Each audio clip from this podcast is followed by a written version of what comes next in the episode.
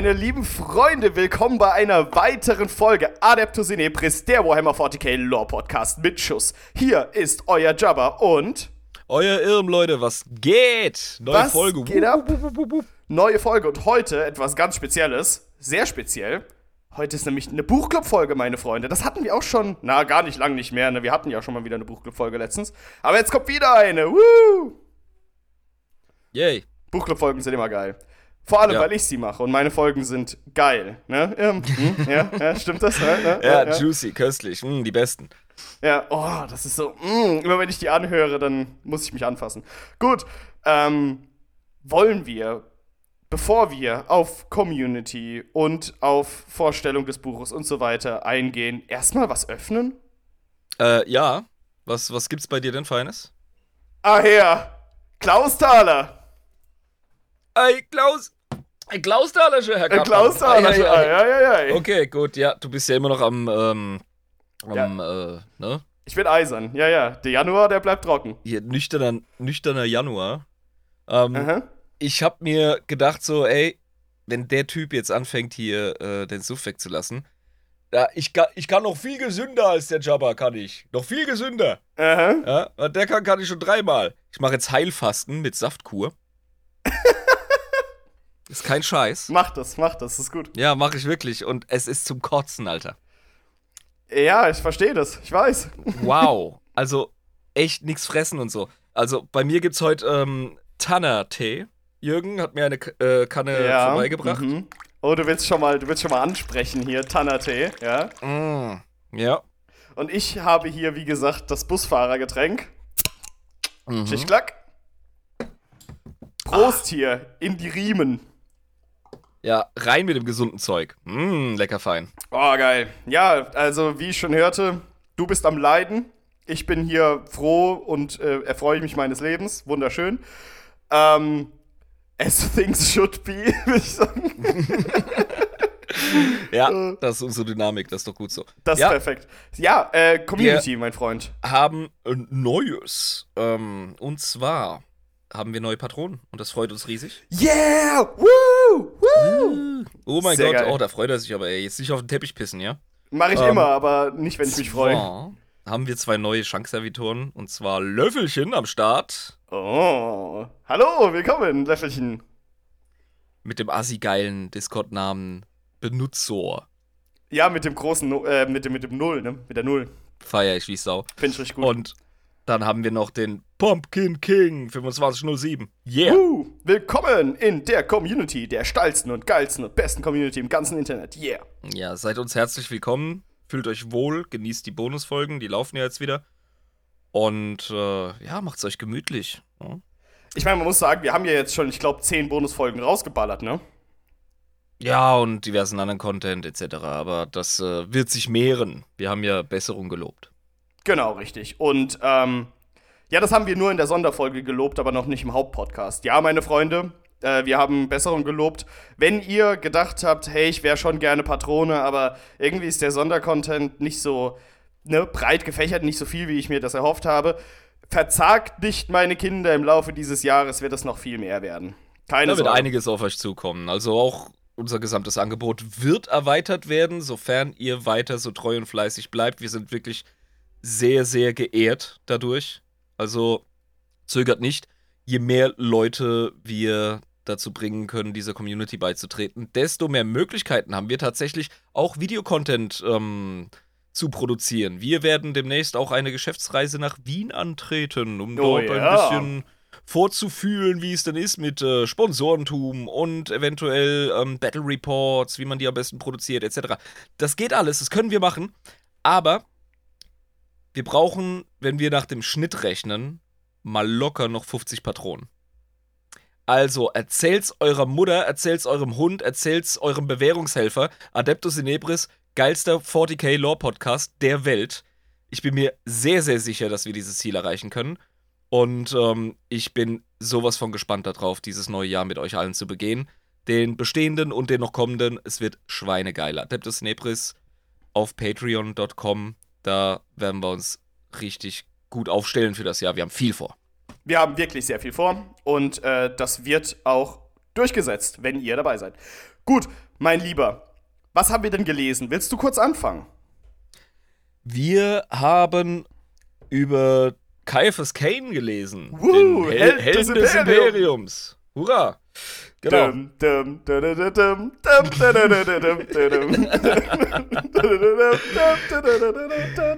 Das geilste Audio-Meme ever. Zu dem wir übrigens die Rechte haben, das ist nämlich auch von Officio Audiorum gemacht. Ja, ja, wir können das einfach einspielen, wir können es auch nachsingen, wir können alles damit machen. Nutzerrechte zumindest.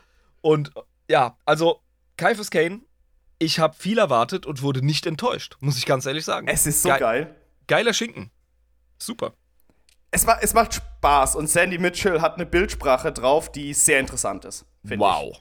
Wow. Ich. Also wirklich. Also, allein schon das Vokabular. Es ist absolut eindrücklich und beispiellos, wie Herr Mitchell da schreibt. Das muss ich Ihnen sagen, Herr Jabba. Ja, und ähm, wie Kaifes immer so schön seine eigene Situation erstmal so ganz unverblümt ehrlich beschreibt. Ja, also mit bisschen Selbsthass reingestreuselt, wie immer bei dem Herrn. Ähm, Bisschen ist gut, ey. Ja, das ist ein Jammerlappen, der Kleine. Aber äh, auch so schön dann diese, diese absolut unpassenden Vergleiche, die er immer zieht. Als wäre es gewollt. Zu jeder Situation. Ist dir das aufgefallen? Hm, Hast du da ein Beispiel? Ach, ähm, irgendwie, dass er was fallen gelassen hat und darüber nachgedacht hat, wie das irgendwie damals in seiner Welt war. Ähm, und, und irgendwie so einen Vergleich gezogen hat, der so, so ganz, ganz Hanebüchen war. Das ist mir ein paar Mal aufgefallen, aber ich habe jetzt gerade keinen Vergleich direkt. Ich habe gedacht, du hättest vielleicht so einen. Vielleicht ist Der hat auf jeden. Fall, er hat viel erlebt. Also wir kriegen schon im ersten Roman mit, dass der Kerl eine Menge gesehen hat. Aber Viel reden Scheiße, wir ja. doch, reden wir doch erstmal über das Buch selbst. Also es ist ja eine Erzählung seiner Memoiren, ist das richtig? Ja, das ist ganz interessant aufgebaut, das Buch.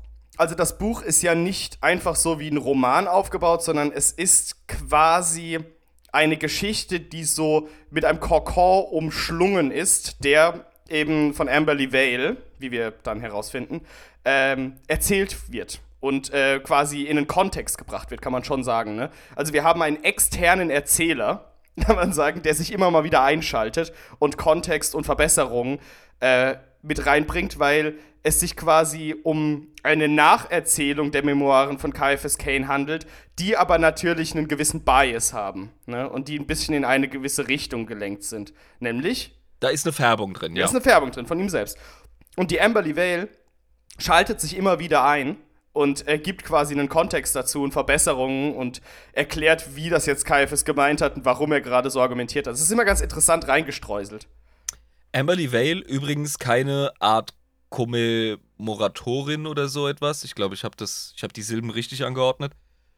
Ähm, die ist eine Inquisitorin des Ordoxenos, die gute Frau. Korrekt.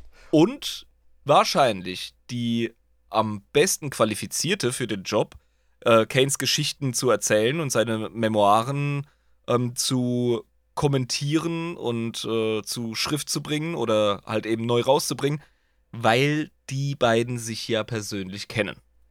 Die kennen sich sehr gut, aber das Interessante ist, die Memoiren wurden geschrieben, als Caiaphas im Alter von 200 Jahren ähm, im Ruhestand beziehungsweise an einem langweiligen Schreibtischjob, das habe ich noch nicht ganz verstanden, wo er sich da genau befindet, als er die Memoiren Ich glaube, er schreibt. hat, er hat auch viel unterrichtet, glaube ich, an der Skola. Ja, an der Skola, ne?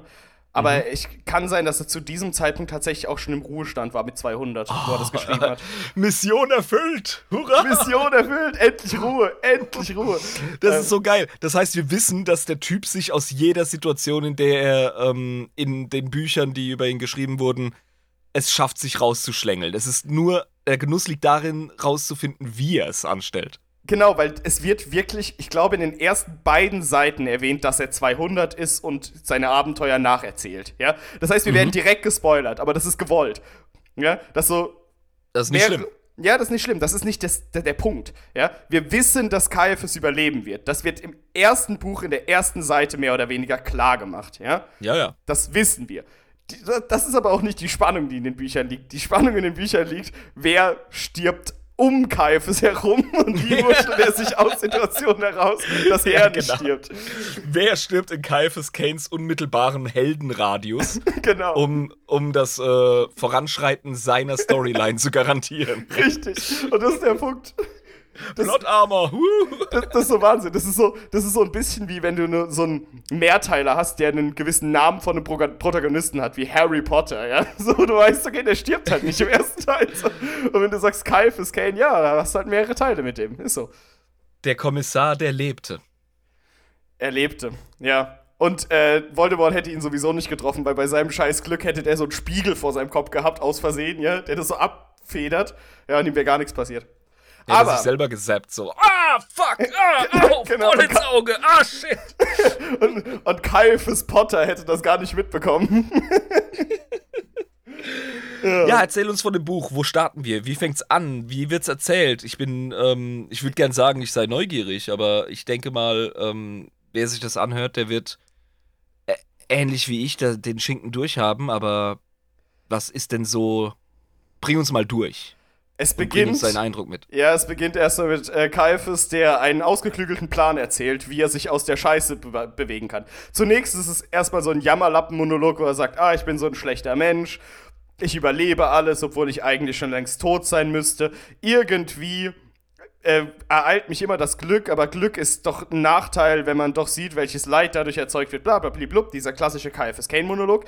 ja, vor allem äh, mal wieder, ne? Also, wie bei vielen Leuten, die sich in die Tasche lügen, dass äh, er übersieht einfach so einen wichtigen Punkt, nämlich, dass er alles dafür tut, Ja, der macht dem, das so. dem, dem Glück auf die Sprünge zu helfen. Ja. er hilft ihm und er sieht, glaube ich, die Ironie nicht, dass er im nächsten Satz sagt, und da ich alles tun will, um nicht zu sterben, das ist sein oberstes Prinzip, ja, er will Ja. sich aus der Gefahr begeben, ähm, muss er jetzt einen ausgeklügelten Plan finden, wie er quasi trotz seiner Heldentaten, die ähm, ihm vorauseilen und auch seinem Ruf vorauseilen, sagen wir mal so, er ist bekannt im Imperium, er ist bekannt als Held, er ist bekannt als gigantischer äh, Bezwinger von Feinden und die ähm, Höheren im Astra Militarum, die äh, ja, die warten nur auf eine Gelegenheit, wieder Caiaphas in die Schlacht zu bringen, weil er ist der Kommissar, der die Schlacht wenden wird für den Imperator. Hurra! Und Caiaphas denkt sich, ihr Wichser, ihr denkt so und in dem Moment komme ich natürlich wieder auf die schwierigsten Schlachtfelder und auf die gefährlichsten, aber genau das will ich ja nicht. Aber da er sich so in diese Heldensituation reinmanövriert hat, in so eine Sackgasse, die er sich selbst gebaut hat, ähm, muss er immer irgendwie Wege finden, wie er quasi aus diesem, dieser Verantwortung des Heldentums, nenne ich es jetzt mal, immer so ein bisschen zu entfliehen. Ja? Er will eigentlich Ja, das, nur so einen und das immer, immer und immer wieder. Und es Ständig. perpetuiert sich. Und er versucht dann noch bei diesen ganzen Anlässen, die er hält. Er ist ja ähm, absolut geübt da drin, in der High Society, äh, an der, ähm, am Buffet irgendwie zu erzählen, wie er den Tyrannidenschwarm besiegt hat. Ja, Oder sich den Necrons gestellt hat. Sogar Dark Elder hat er bekämpft. Das kommt in dem Buch kurz raus. genau. Er hat Und- alles schon gesehen. der hat so viel gesehen, ja, und äh, da macht er dann noch einen auf bescheiden, um eben diesen Effekt bis, bisschen abzudämpfen und die Leute applaudieren noch viel mehr. Oh, Kane, der große bescheidene Held. Aber, aber, ein aber man, muss, man muss aber auch dazu sagen, manchmal nutzt er es auch, um geiler rüberzukommen, aber nur dann, wenn es ihm hilft, sich aus Gefahren zu begeben. Ja, genau. Also alles, was Genau. ihm unmittelbar nutzt und seinem Überleben nutzt, äh, dann instrumentalisiert er natürlich äh, diese Rolle schamlos, das ist ganz Ja, klar. ganz, ganz er klar. Ist, er ist auch ein absoluter Meistermanipulator und er hasst sich dafür. Dass er, ähm, das Geile ist ja, eigentlich ist das als Kommissar genau dein Job. Das muss er Ja. tun. Und er macht's verdammt gut. Man muss Ja. sagen, Caiaphas Kane ist, egal wie er über sich selbst denkt, ganz objektiv gesehen, eigentlich, wenn es wirklich um die Jobbeschreibung eines Kommissars geht, ein verdammt guter Kommissar. Er Bei ist dem Endziel, was er quasi dadurch erreicht, durch seine ganzen Sachen, die er macht. Die Ziele, Ja, die er dadurch, also die Ergebnisse, die er liefert, sage ich jetzt mal so. Ähm, da ist er verdammt gut drin. Der ist ganz oben mit dabei mit Ibrahim Gaunt. Er hat zwar ähm, keine konventionellen Vorgehensweisen, sagen wir jetzt mal so, aber es funktioniert und ist doch scheißegal. Wenn es funktioniert, funktioniert Also ich finde schon, dass er ziemlich ähm, Scholar-Lehrbuchmäßig vorgeht. Ähm, Er spart Er bloß sehr mit den Exekutionen zum Beispiel. Ja, genau, genau. Weil er ist ja davon abhängig, dass die Leute um ihn herum ähm, ne, ihm gewogen sind. Aber ähm, er zieht die Kommissarkarte auch gnadenlos, wenn es sein muss. Er ist tatsächlich recht pflichtbewusst. Also dieses Meme von äh, Caiaphas Kane, ähm, das, äh, ja, weißt du, das ist wie mit den Schaufeln und dem Deathcore. Das ist einfach, ähm, es wird ja alles totgemimt. Und bei Kane ist es so, er hat sein eigenes Überleben als oberstes ähm, Primärziel immer im Blick, aber er vernachlässigt seine kommissarischen Pflichten nie. Nee, Wenn- eigentlich nicht. Wenn sein Leben nicht davon abhängt, macht er seinen Job. Ja, Weißt du? aber eigentlich ist es beim Kommissaren häufig so, dass das Leben eben von seinem Job abhängt. Ähm, oder, ja, wenn er, wenn er halt seine Pflicht erfüllt, ist er halt in Todesgefahr. Das ist beim Kommissar relativ häufig so. Klar, aus diesen Situationen stiehlt sich Kane, aber alle anderen macht er äh, vollkommen pflichtbewusst. Und er hat schon recht, wenn er sagt, die Friedhöfe des Imperiums sind gesäumt von Kommissaren, ja, von toten Kommissaren, die quasi ihre Pflicht genauso erfüllt haben, wie man es von ihnen wollte und die auch keinen wirklichen Mehrwert davon gebracht haben. Ja, willkommen im Imperium. Aber jetzt sind wir schon eine Viertelstunde drin und ähm, ich habe dich wieder vom Inhalt des Buchs weggebracht. Verzeihung. Kein Ding. Äh, genau. Und deswegen hat er gesagt, okay, damit, da die mich sowieso, wenn ich einen Schreibtischjob äh, anfordern würde, wieder äh, das nicht zulassen würden und mich einfach wieder in gefährliche Schlachtfelder schicken würden, sage ich einfach selbst, dass ich bitte zu einem Regiment möchte, was im Felde ist, aber nicht wirklich in den gefährlichsten Kriegsgebieten. Ja, das ist seine sicherste Karte, um nicht wieder in diese Heldenpflicht zu gelangen, weil er dann sagen der kann, hey, ja ich bin, ich bin im Krieg, ist doch alles okay, ja. Ja, eben. Und er hat sich ja auch äh, eine Weile lang zur Artillerie versetzen lassen. Ja, genau. Genau aus Das, dem Grund. das, ja, das 12. Valhallianische Feldartillerieregiment, da war er drin, genau. genau. Die kennen ihn. Äh, da hat, das hat er extra gemacht, weil du bist offiziell im Krieg. Hurra. Also niemand kann dich anpimmeln, dass du irgendwie einen Schreibtischjob machst, der dir nicht gewachsen ist. Du kannst sagen, ich bin Kommissar, ist mir gewachsen, ich bin im Krieg. Aber es ist sicher. Mehr oder weniger. Und das ist diese, dieser schmale Grat, den Kane sucht. Dass er quasi, Genau. dass er genau in Ruhe gelassen wird von den Gener Generälen, dass sie ihn nicht versetzen zu gefährlichen Missionen. Aber da, da, das kann er halt nur machen, wenn er im Krieg ist. Mehr oder weniger. Er muss im Krieg sein, dass es quasi klappt. Bisschen Gehen wir doch mal verzwickt. zum Hauptplot des Buches. Es geht ja um einen bestimmten Planeten. Ja, genau. Es geht um ähm, Gravalax. Da gibt's äh, schöne, eine ganz, ganz, ganz kurze Abriss, was vorher passiert ist. Äh, es gab zwei valhallianische Regimente, das 301. und das 296. Ein männliches und ein weibliches. Und die wurden zusammengeführt, nachdem eben bei der Verteidigung von Korania, das war so ein Planet, ganz viele Tyranniden gekommen sind, Scheiße losgetreten haben und das Regiment ziemlich, die beiden Regimenter ziemlich zerrissen haben, weswegen die zusammengeführt werden müssen und Caiaphas Kane hat halt die Verantwortung, diese Regimenter zusammenzuführen. War das nicht auch seine Entscheidung? Das war seine Entscheidung. Eigentlich war sein, seine Aufgabe, die zu befrieden, weil die zusammen Ja. in den Krieg ziehen sollen. Also nicht wirklich in den Krieg. Gravalax ist nicht im Krieg, aber die sollten auf eine Mission nach Gravalax. Und er hat halt auf der Zorn der Gerechtigkeit auf dem Schiff, wo er erstmal ganz am Anfang gelandet ist, hat er herausgefunden, okay, die sind sich nicht so rosig. Das funktioniert nicht so ganz. Ähm, musste dann diese ganz bekannte Barschlägerei mehr oder weniger ähm, stoppen. Sehr interessant. Wollen wir da kurz ein bisschen mehr drauf eingehen oder willst du das überspringen? Ja, erzähl, erzähl die Story. Genau, also die beiden valhallianischen Regimenter, die haben ja gewisse, wie soll ich sagen, Regimentstraditionen, wie es im Astra Militarum eben sehr häufig der Fall ist. Und eines Abends in der Kajüte, äh, nicht in der Kajüte, aber in der, in der Feldküche, mehr oder weniger, also in dem Essensbereich, da wo auch gern getrunken wird, ähm, saßen mal wieder die beiden valhallianischen Regimenter zusammen und äh, natürlich hat einer von dem männlichen Regiment die Tradition des weiblichen Regiments in, mit Füßen getreten, indem er quasi dieses, ähm, dieses Geschirr, das einmal im Jahr aufgetischt wird, dieses Regimentsgeschirr, äh, verunglimpft und zerstört hat. Und dann gab es halt Zum eine riesige, Gründungstag, ein zum Gründungs- Regimentsgründungstag wird Gründungstag das feine das, genau. Porzellan ausgepackt. Und äh, dann ist das zu Bruch gegangen in einem Konflikt und das war ein Riesending. Das war ein Riesending und dann gab es unfassbar auf die Schnauze. Und ähm, ja, die, die Schiffssicherung, Sicherheitstruppen äh, sind auch in Mitleidenschaft gezogen worden.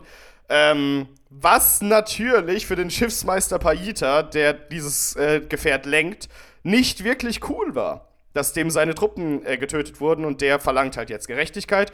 Caiaphas hat erstmal in einer heroischen Ansprache die komplette Schlägerei gestoppt, indem er einfach nur da stand, ähm, als sie ihn erkannt haben und ganz laut: Jetzt hört mal auf! Du hol Eimer! Du hol Besen für alle! Und jetzt putzen! Mehr oder weniger. Ja, weil er zufällig mit einem äh, Besen in der Hand da geendet ist. Und Ja, dann hat genau. er halt einfach, hat er die, die Requisite quasi genutzt und hat losgelegt. Total genial, der Typ. Und er genau so, also das ist ein Beispiel, wie sich KFS Kane aus Situationen äh, entzieht, indem er in der richtigen Situation die richtige Kommissarshandlung begeht, ähm, die eben durch seine Silberzunge und durch seine herrscherische und gebieterische Art und sein Auftreten quasi untermauert wird. Ja, Ähm, nicht nur das, ja. also er spielt seine Rolle halt immer perfekt und zwar genau in dem Kontext, äh, der gefordert wird. Mal ist er autoritär in seinem Gehabe und mal ist er so ein, äh, so ein Witzereißer, ja, der den Leuten auf die Schulter klopft. Genau, und er Also- kann das genau lenken, wann er, weil, welche Pers- Person er braucht. Der steuert das, ja. Und zwar wirklich manipulativ. Also der macht das wirklich gesteuert. Ja, machiavellisch, könnte man schon fast sagen. Ähm, Ja, da würdest du plotten, aber der Typ ist ein Improvisator, das ist was anderes. Ja, der plottet, stimmt, der plottet nicht, aber er ist halt einfach, er berechnet. Er, er ist auch nicht mal berechnend, er ist wirklich, ja, manipulierend einfach in der Situation. Ähm, ja, genau, und er hat es quasi dadurch geschafft und durch weitere Entscheidungen, dass zum Beispiel die Redelsführer dieser Schlägerei nicht hingerichtet wurden von ihm, äh, was er auch sehr gut begründet hat, ähm, hat er es geschafft, quasi eine Bindung zu diesem neuen 597. Regiment, nachdem er die beiden Regimenter zusammengelegt hat, hat er es geschafft, sehr schnell eine Bindung zu diesem Regiment aufzubauen. Und da wird schon sehr, sehr früh die Genialität von KFS Kane in diesem Buch sehr gut ähm, erläutert. Wie er genau vorgeht und die einzelnen Aspekte, die er beachtet, dass eben dieses Regiment auf seiner Seite ist. Alles nur zum Zweck, falls es mal zur Schlacht kommt, decken die mir den Rücken. Das ist Ja, und das Punkt. geht nur, das geht nur, wenn er das von allen gewollte Ziel, nämlich die Regimentseinheit, tatsächlich durchbringt. Genau. Also wir haben hier mal wieder eine Schnittmenge zwischen Eigeninteresse und ähm, seinem Arbeitsjobprofil, denn ähm, er macht es ganz gezielt am Anfang, macht er sich zum Bösewicht und verlangt den Leuten alles ab Genau, richtig. und, und beobachtet dabei, wie die beiden Regimentsführer immer mehr zusammenwachsen in ihrer Empörung ob der Befehle des Kommissars. Mhm. Und äh, er weiß ganz genau, dass er das, diesen Prozess, diesen Vorgang ähm, vor dem Ernstfall abschließen muss. Also hochintelligent, der Kollege. Wirklich clever. Ja, und ähm, er schafft es so auch den, ähm, ja, wie soll ich sagen, den, den Regimentsoberhäuptern, also Colonel Castine und Major Brockloff von den beiden Regimentern, schafft er es auch dadurch, dass sie sich dann ein bisschen mehr durchsetzen können, auch innerhalb ihres Regiments ein bisschen Ehrung zu geben, ja, äh, dass Ganz klar. die quasi wirklich äh, gefestigt in ihrer Rolle als Regimentsleitung ähm, agieren. Ja? In, indem er quasi durch Kniffe es schafft, das Regiment an die Leitung dieses Regiments besser zu binden, indem seine Taten die Regimentsleitung dazu bringen, gebieterisch zu agieren, was natürlich gut bei einem Regiment ankommt. Und das sind halt äh, solche Kniffe, die er halt mehr oder weniger verwendet. Da hast du dich jetzt, glaube ich, ein bisschen verhuddelt. Nicht? Ähm, ich glaube, das? Hauptding ist tatsächlich einfach, die beiden Regimenter zu einem zu bringen und die ähm, zweiköpfige Führung zu einer funktionierenden Einheit zu bringen. Ja, genau. Aber die sich auch eben als Leitung versteht. Ja, sicher. in einem das aber so oder so. Ja, gut. Ja. Also, Genau, aber- aber, was geht's denn eigentlich? Also, was irgendwann kommt denn man ja auf irgendwann kommt man ja auf dieses auf dieses äh, Staubkörnchen in der Galaxie, das unbedeutende. Genau, also Gravalax ist wirklich ein unbedeutendes Staubkörnchen am östlichsten Rand des Imperiums. Ähm, die haben da bloß ein kleines Problem mit ähm, Tau-Anhängern. Ja, das ist so die erste Aufgabe von denen. Die kommen da halt hin und müssen halt gucken, dass da ähm, mehr oder weniger auf diesem Planeten der der Frieden bewahrt bleibt, ne? Weil da, das ist ja die Aufgabe, die sie haben, ne? Die kommen da hin und sollen mal ein bisschen für Ordnung sorgen. Ja, das Problem ist ja, die Situation ist die, dass wir es mit einer Menschenpopulation haben, die äh, von Tau beeinflusst ist. Genau. Und, Und dort ist ein sehr stark, ja. unsteter Friede, weil die Tau haben einen Brückenkopf. Der Gouverneur dieses Planeten ist nach wie vor ein Imperialer, ein Mensch. Aber die Tau haben sich dort niedergelassen und haben dort über Jahrhunderte, also mindestens 100 Jahre, Propaganda schleifen können. Genau. Und ähm, das ist, wie ich finde, einfach ein richtig cooles Szenario, weil viele Fans im 40k vergessen, wie ambivalent und äh, wie durchmischt Situationen auf Menschenwelten sein können. Denn man nimmt immer nur dieses ähm, Binäre wahr, ja. Entweder äh, krasse, perfekte faschistische Dystopie und alle im Gleichschritt oder ein Xenos ähm, packt einen Huf auf die Planetenoberfläche und Exterminatus, weißt du? Es wird immer nur in diesen Extremen gedacht. Und da finde ich es halt richtig cool dargestellt, dass es halt einfach immer wieder Konflikte gibt, bei denen das ähm, Imperium mit Oberbefehl überhaupt gar noch nicht eingreift, weil es braucht ja ewig, bis man da überhaupt reagiert. Und dann ist noch die Frage offen, wollen wir überhaupt Ressourcen aufwenden? Ja?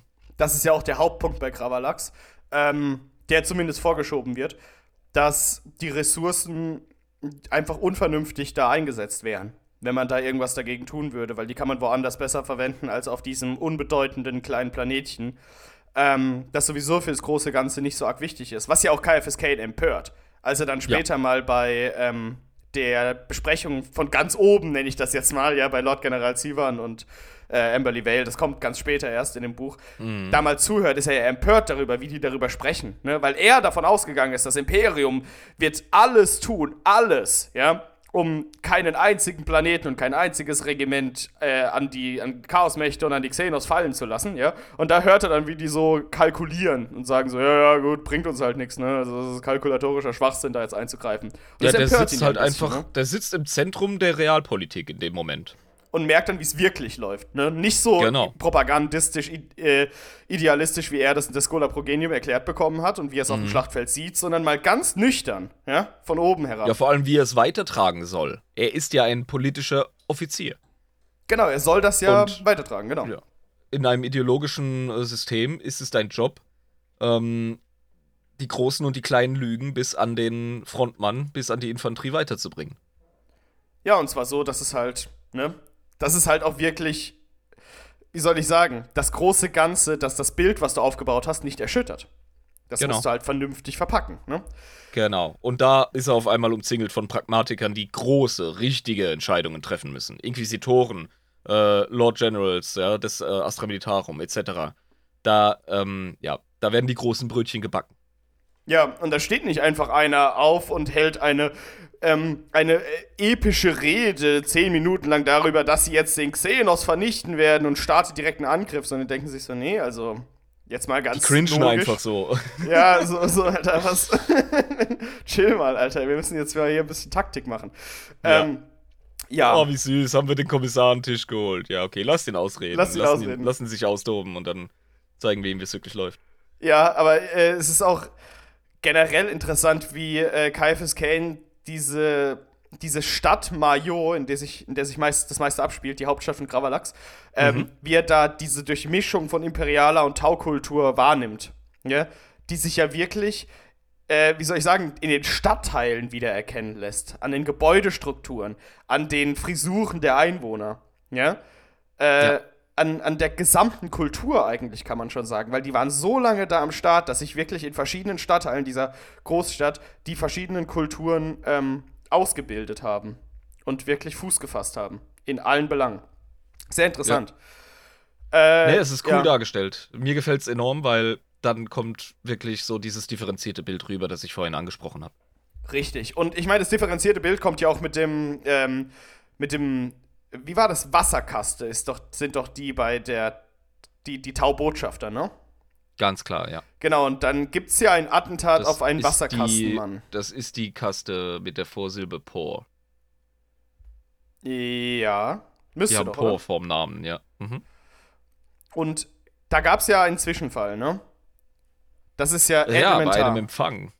Genau. Genau, also vorher wurde er noch ähm, von einem alten Kollegen aus dem Artillerieregiment äh, in eine Kneipe geladen, der gesagt hat, hey, hier ist die Inquisition am Start. Und Caiaphas Kane sagt, Bullshit, hier passiert doch nichts auf dem Planeten. Äh, aber glaubt ihm schon so ein bisschen.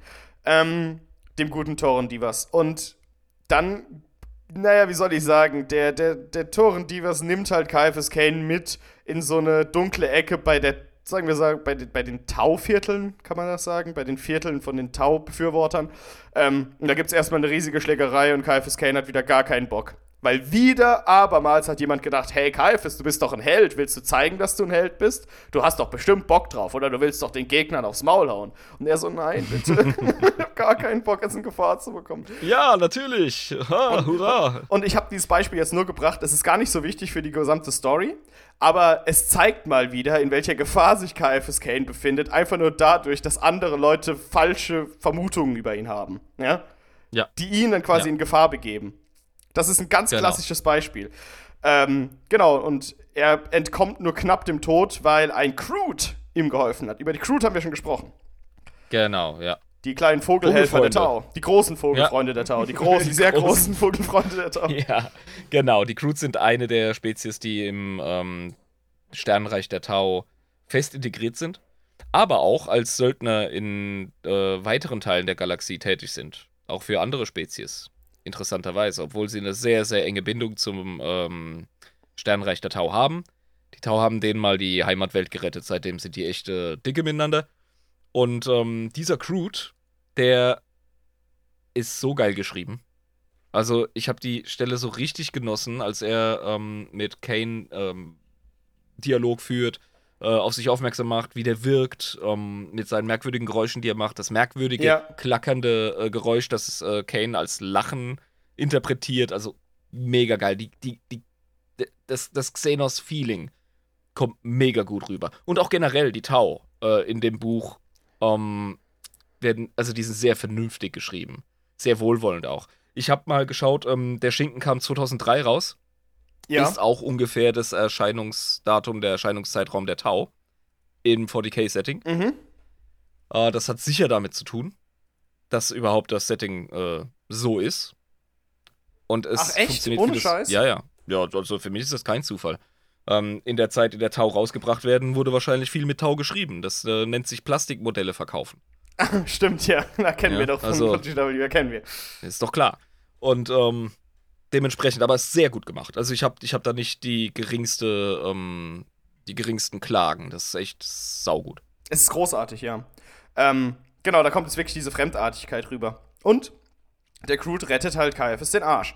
Und das verwirrt den Caiaphas ein bisschen, aber er akzeptiert das, weil ihm der Arsch gerettet wurde. Und das ist immer gut. Ja, er ähm, schiebt es darauf, dass dieser unsichere Friede, der jetzt torpediert wird, ähm, mehr oder Das weniger, dass Wohl, der, ja, ja. dass, dass der einfach von beiden Parteien gewahrt werden will. Er war ja auch am Tisch mit den Leuten, die gesagt haben, wir können hier keinen offenen Krieg riskieren. Ähm, wenn wir hier um diesen Planeten streiten und kämpfen, dann verlieren wir zu viel, weil die Tau umzingeln dieses System.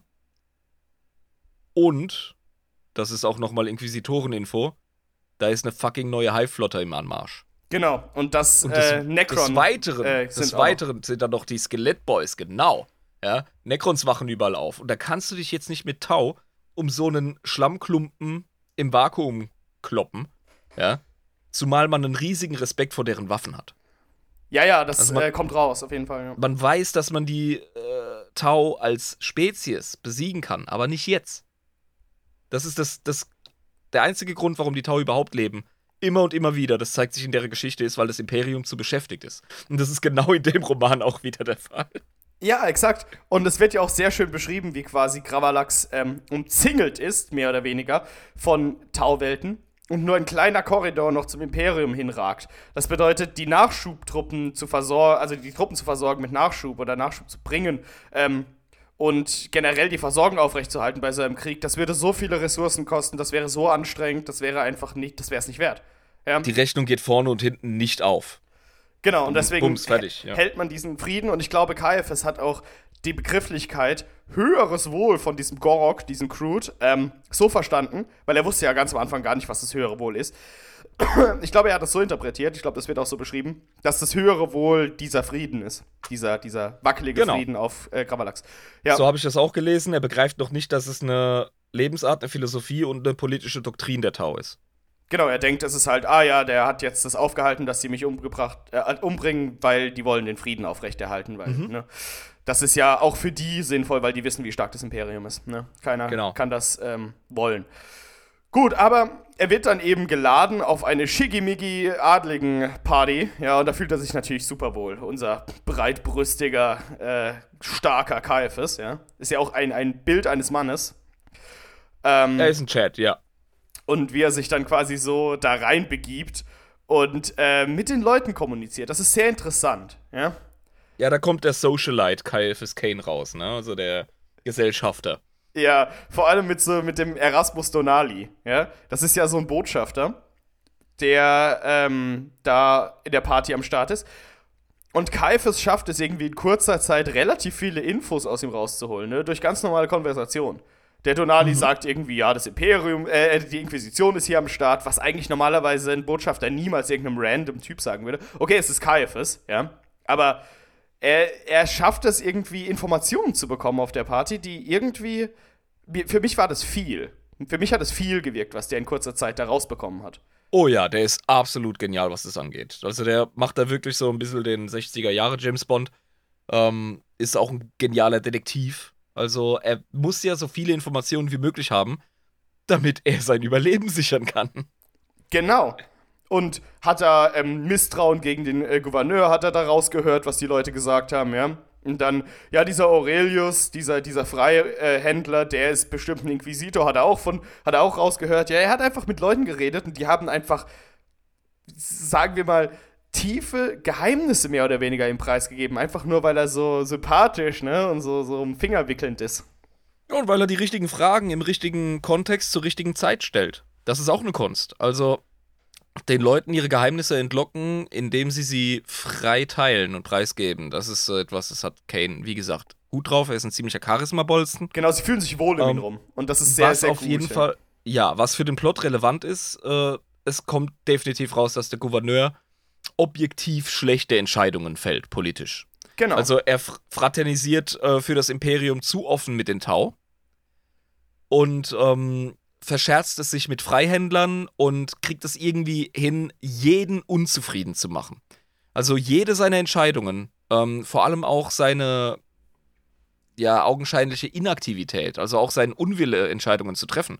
Ja. Ähm, mhm. beides führt dazu, dass alle um ihn herum nervös werden im aktuellen politischen Klima, weil mhm. es steht Krieg vor der Tür. Ja, vor allem Kane und seine äh, Valhallianer sind jetzt halt auch äh, mit Panzerfahrzeugen durch die Stadt gefahren. Also die Stimmung wird jetzt langsam ein bisschen unsicherer. Mhm. Und um das, dem Ganzen ein bisschen entgegenzuwirken, augenscheinlich hat man sich ja bestimmte Ehrengäste geladen zu diesem Empfang. Ja, das ist richtig. Also, zunächst hat mal KFS erstmal nur Augen für eine Sängerin. Weil, die hast du als Leser aber auch, ey. Ja, das, das stimmt. Es, sie wird sehr, sehr äh, interessant beschrieben. Also mit diesen äh, wallenden, lockigen Haaren ne, und dieser wunderschönen Figur und diesem wunderschönen Gesicht. Ähm, die muss schon eine Granate sein, ganz klar. Nee, allein wie die Stimme und ihre Art zu singen beschrieben wird, weißt du? Also ja. abgesehen davon, dass, dass sie ähm, objektiv äh, eine attraktive Frau ist. Ihr tieferer Charme wird allein schon durch ihren Gesang und auch später durch den Dialog mit, mit Kane ähm, absolut unmissverständlich klar gemacht. Also das ist wirklich klar geschrieben. Das ist richtig gut gemacht. Ja, und das ist auch einer der einzigen Momente auf dieser Party oder der einzige Moment auf der Party selbst, wo Kane die Fassung verliert, als er mit dir spricht. Wie so ein Teenager, ja, der ein bisschen seinem, unsicher. Genau, wie ein Teenager, der von seiner Flamme angesprochen wird, so ein bisschen, ne? So, ja, genau. Kriegt's irgendwie nicht hin. Ähm, ja, aber da gibt es eine sehr interessante Situation, denn der Grund für diesen hohen Empfang mit diesen ganzen wichtigen Leuten ist, dass ein Taubotschafter, ein sehr wichtiger Taubotschafter, ähm, quasi eine Ansprache halten soll und äh, zu Besuch ist, ne?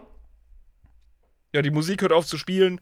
Er wird mit großem Brimborium angekündigt und dann kommt ein Wasserkastendude mit anderen Wasserkastendudes mhm. ähm, und ein paar Leibwächtern da reingelatscht absolut geil beschrieben, der Kontrast zwischen seiner eher bescheidenen Amtskleidung ne, mit so einer chilligen Robe. Ganz genau. Eher ja. priesterlich als alles andere, während äh, ja, imperiale ähm, Upper Class, ja, sich einfach ein Bling-Bling-Contest gibt. Mit Klamotten und. Äh. Ja, also mega geil. Es ist ja immer so dekadent barock dargestellt, ne? Bloß in Space. Ja, genau. Und das selbst auf so einem absolut unwichtigen äh, Drecksplaneten, weißt du. Aber es gibt überall Aber eine gewisse Upper Class. Ja. Adel ist Adel, genau. Und, und, die muss sich trotzdem präsentieren, egal wie scheiße der Planet aussieht. Ja.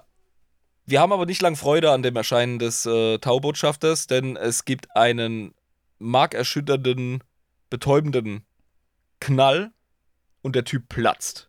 Shut through the heart and you're, and to, blame. to blame.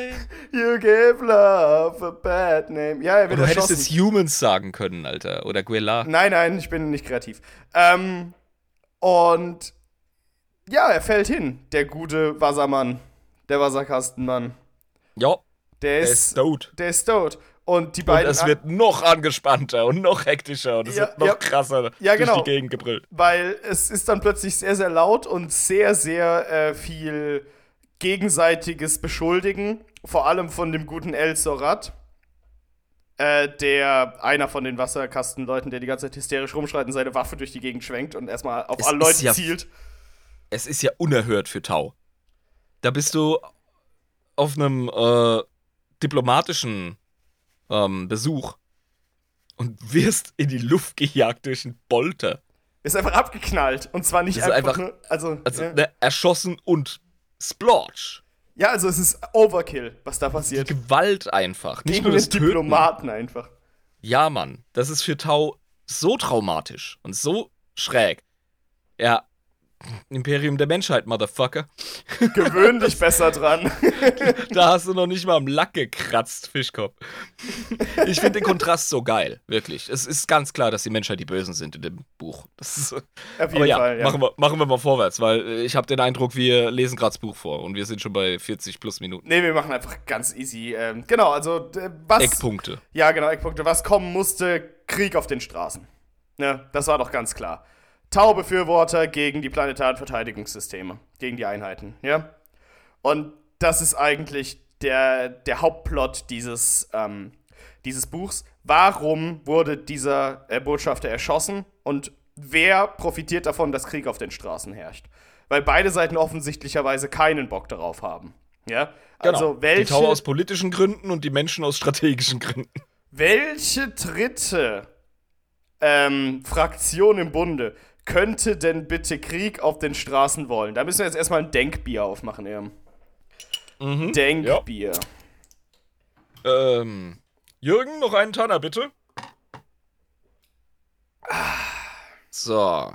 Einen Tanner. Mhm. Das genügt, danke dir. So. Stinkt es ja. bei dir jetzt auch bestialisch, oder? Ja, wie die Sau, Weil ey. gestern war Jürgen auch bei mir und seitdem musste ich dreimal am Tag lüften jetzt. Also das geht gar nicht. Vor allem die Wahrsagerin nebenan ist voll ausgerastet, ey. Die kam aus dem Schrein nicht mehr raus. Sehr gut. Ähm, ja, das äh, findet Caiaphas jetzt erstmal auch komisch und er checkt auch nicht, warum äh, Krieg in den Straßen ist, aber ähm, er geht erstmal auf so eine Geheimmission und trifft da plötzlich auf rebellische ähm, planetare Verteidigungseinheiten, weil jetzt ist ja ein Regiment da und die kämpfen halt gegen Tauber, halt auch gegen die planetaren Verteidigungseinheiten, weil die sind ja auch abtrünnig geworden, weil die einfach Krieg gestartet haben und bla und bla blub. Es gibt eine große, äh, einen großen Teil in der Bevölkerung, der ähm, Tau-affin ist und die Tau eben als ähm, friedensstiftende, Zivilis zivilisationsstiftende Befreier betrachtet, die Wohlstand und, und, und Sicherheit bringen. Was auch nicht falsch ist. Ja, das stimmt. Ja. Und äh, es rennen ein Haufen junge Leute mit äh, kahl rasierten Schädeln und zum Zopf durch die Gegend. Mhm, genau. Ja. Die sind halt jetzt gerade in den Straßen machen Straßenkampf. Äh, Caiaphas ist quasi gerade dabei, wieder zu versuchen, seine Haut sich zu retten, weil er keinen Bock hat auf diesen Krieg auf den Straßen, weil wir, wir erinnern uns, ja. Ist gar nicht gut, wenn die Kugeln knallen um ihn rum. Das mag er überhaupt nicht. Ähm, aber er wird zufälligerweise in viel, viel größere Aktivitäten reingezogen, nämlich Inquisition, mein Freund. Die Inquisition kommt genau dann, wenn du das nicht, äh, wenn du das nicht vorhersehen kannst, ja. Ja, you- niemand when- rechnet mit der Niemand Inquisition. rechnet mit der Inquisition, when you least expect it. Ähm, ja, er kriegt einen, wie soll ich sagen, der hat ja so ein, wie, wie nennt sich das, ein, ein Vox-Cast hat er ja, wo er quasi angevoxt wird, äh, dass Ja. Gefahr besteht für die Inquisition er jetzt Vox helfen ist, soll. Vox ist Funk im 40k. Ja, genau, er wird angefunkt, Ja, ja. mehr oder weniger. Äh, kriegt halt diese Funknachricht, ja, ähm, hier ist ein dickes Feuer und hier sind äh, abtrünnige PVS-Soldaten und die schießen auf den äh, Inquisitor. Kannst du bitte helfen? Caiaphas, und er merkt so, oh scheiße, ich habe da gerade ein Gebäude in Brand gesetzt, wo gerade gesagt wird, dass der Inquisitor da drin ist. Äh, wenn ich da Das ist jetzt, so geil. Das ist so geil. Wenn ich da jetzt nicht muss da- helfe, äh, Ja. wo man sagt so, okay, scheiße, ich habe gerade ähm, Promethium benutzt, um die PVS-Soldaten anzuzünden, aber die waren direkt neben dem Gebäude, wo mir gerade angevoxt wird, dass da der Inquisitor drin ist und Hilfe braucht. Das heißt, wenn rauskommt, dass ich das angezündet habe, bin ich ein toter Mann. Der hat direkt in eine Sonderoperation vom, von einem Inquisitor reingezündelt. Ja, und er Und checkt das, noch weil er clever vorher. ist. Aber jetzt weiß er es dann, ja. Jetzt checkt er es, siedend heiß. Und er ist sich sofort der gesamten äh, Zusammenhänge im Klaren und sagt, ich muss da rein. Meine einzige Chance, jetzt nicht erschossen zu werden oder zu Tode gefoltert von der Inquisition, ist den Dude und seine Entourage zu retten. Ganz recht. Äh, deswegen fährt er natürlich wieder heldenhaft, wie er ist, ähm, mit Jürgen im Gepäck. Ähm, was, mit was sind die da gerade unterwegs gewesen? Äh, mit so einem Mit der Kettenfahrzeug. Chimäre, glaub Mit ich. der Chimä- Ah, nee, eine Chimäre war das. Ähm, das ist ja auch ein Kettenfahrzeug, eine Chimäre, ne? Wenn Astra Militarum fährt, ist es im Regelfall eine Chimäre. Okay, ja, und dann fährt er mit der Chimäre rein und ähm, schafft es tatsächlich, die Entourage äh, des Inquisitors zu retten. Und er sieht natürlich, ach, Aurelius. Ja klar, da ist der Inquisitor. Ja, der Freihändler. Haha, Ha, ich, war, Ja. ich bin ja so hat klug. sich der Und, Verdacht bestätigt. und die Rakel, das ist eine andere, die er getroffen hat. Das ist so eine, wie soll ich sagen, bisschen psychotische, äh, leicht schizophren wirkende ähm, Psionikerin. Ja, Ja, die Alte hat einfach eine Delle im Kranz, sagen wir, wie es ist. ja, die, die, ja, Also, ja, die hat nicht Die- mal alle die Tassen so richtig. Ja. Nee, die Tassen sind schon drin, aber es fehlen die Henkelchen, weißt du? Ja, also so, die sind Ja. komisch angeordnet, irgendwie. Ja, so absolut, falsch rum und äh, werden Mhm. so an die Wand hinten geklebt und so. Ähm, Die ist, die ist mega, ich feiere die, die ist so amüsant. genau, ein alter Mann ist noch dabei, den er nicht richtig einordnen kann, weil der der schnellste von allen ist. Ähm, und eine andere Person mit einer Kapuze über dem Kopf. Und denkt sich so, ja, okay, Aurelius hier, äh, Inquisitor Aurelius. Hallo, wir haben uns ja schon gesehen auf, der, auf dem Ball, ne? Kennen wir uns? Ich wusste's ja, hä? zwinker, zwinker. Ich bin doch Kane hier, haha, stets zu Diensten, stets immer zu Diensten, Diensten, immer zu euren Diensten. Diensten. Inquisitor, Ja, ja. immer. Ja, Mann, wenn ich rausfinde, wer da gezündelt hat, uiuiui. Da, da wird wird's Konsequenzen geben, sage ich euch. Ja, und hier Aurelius, ja, wir verstehen uns doch, hä? Inquisitor Aurelius. Und der guckt ihn so an wie so ein Bahnhof. Was? was? Und plötzlich nimmt die Person mit der Kapuze die Kapuze ab und es kommen blonde Locken auf einem wunderschönen Gesicht zum Vorschein. Die Sängerin von dem Ball mit dem Adligen, mit den Adligen ist die Inquisitorin Amberly Vale. Ordo Xenos stets zu Diensten.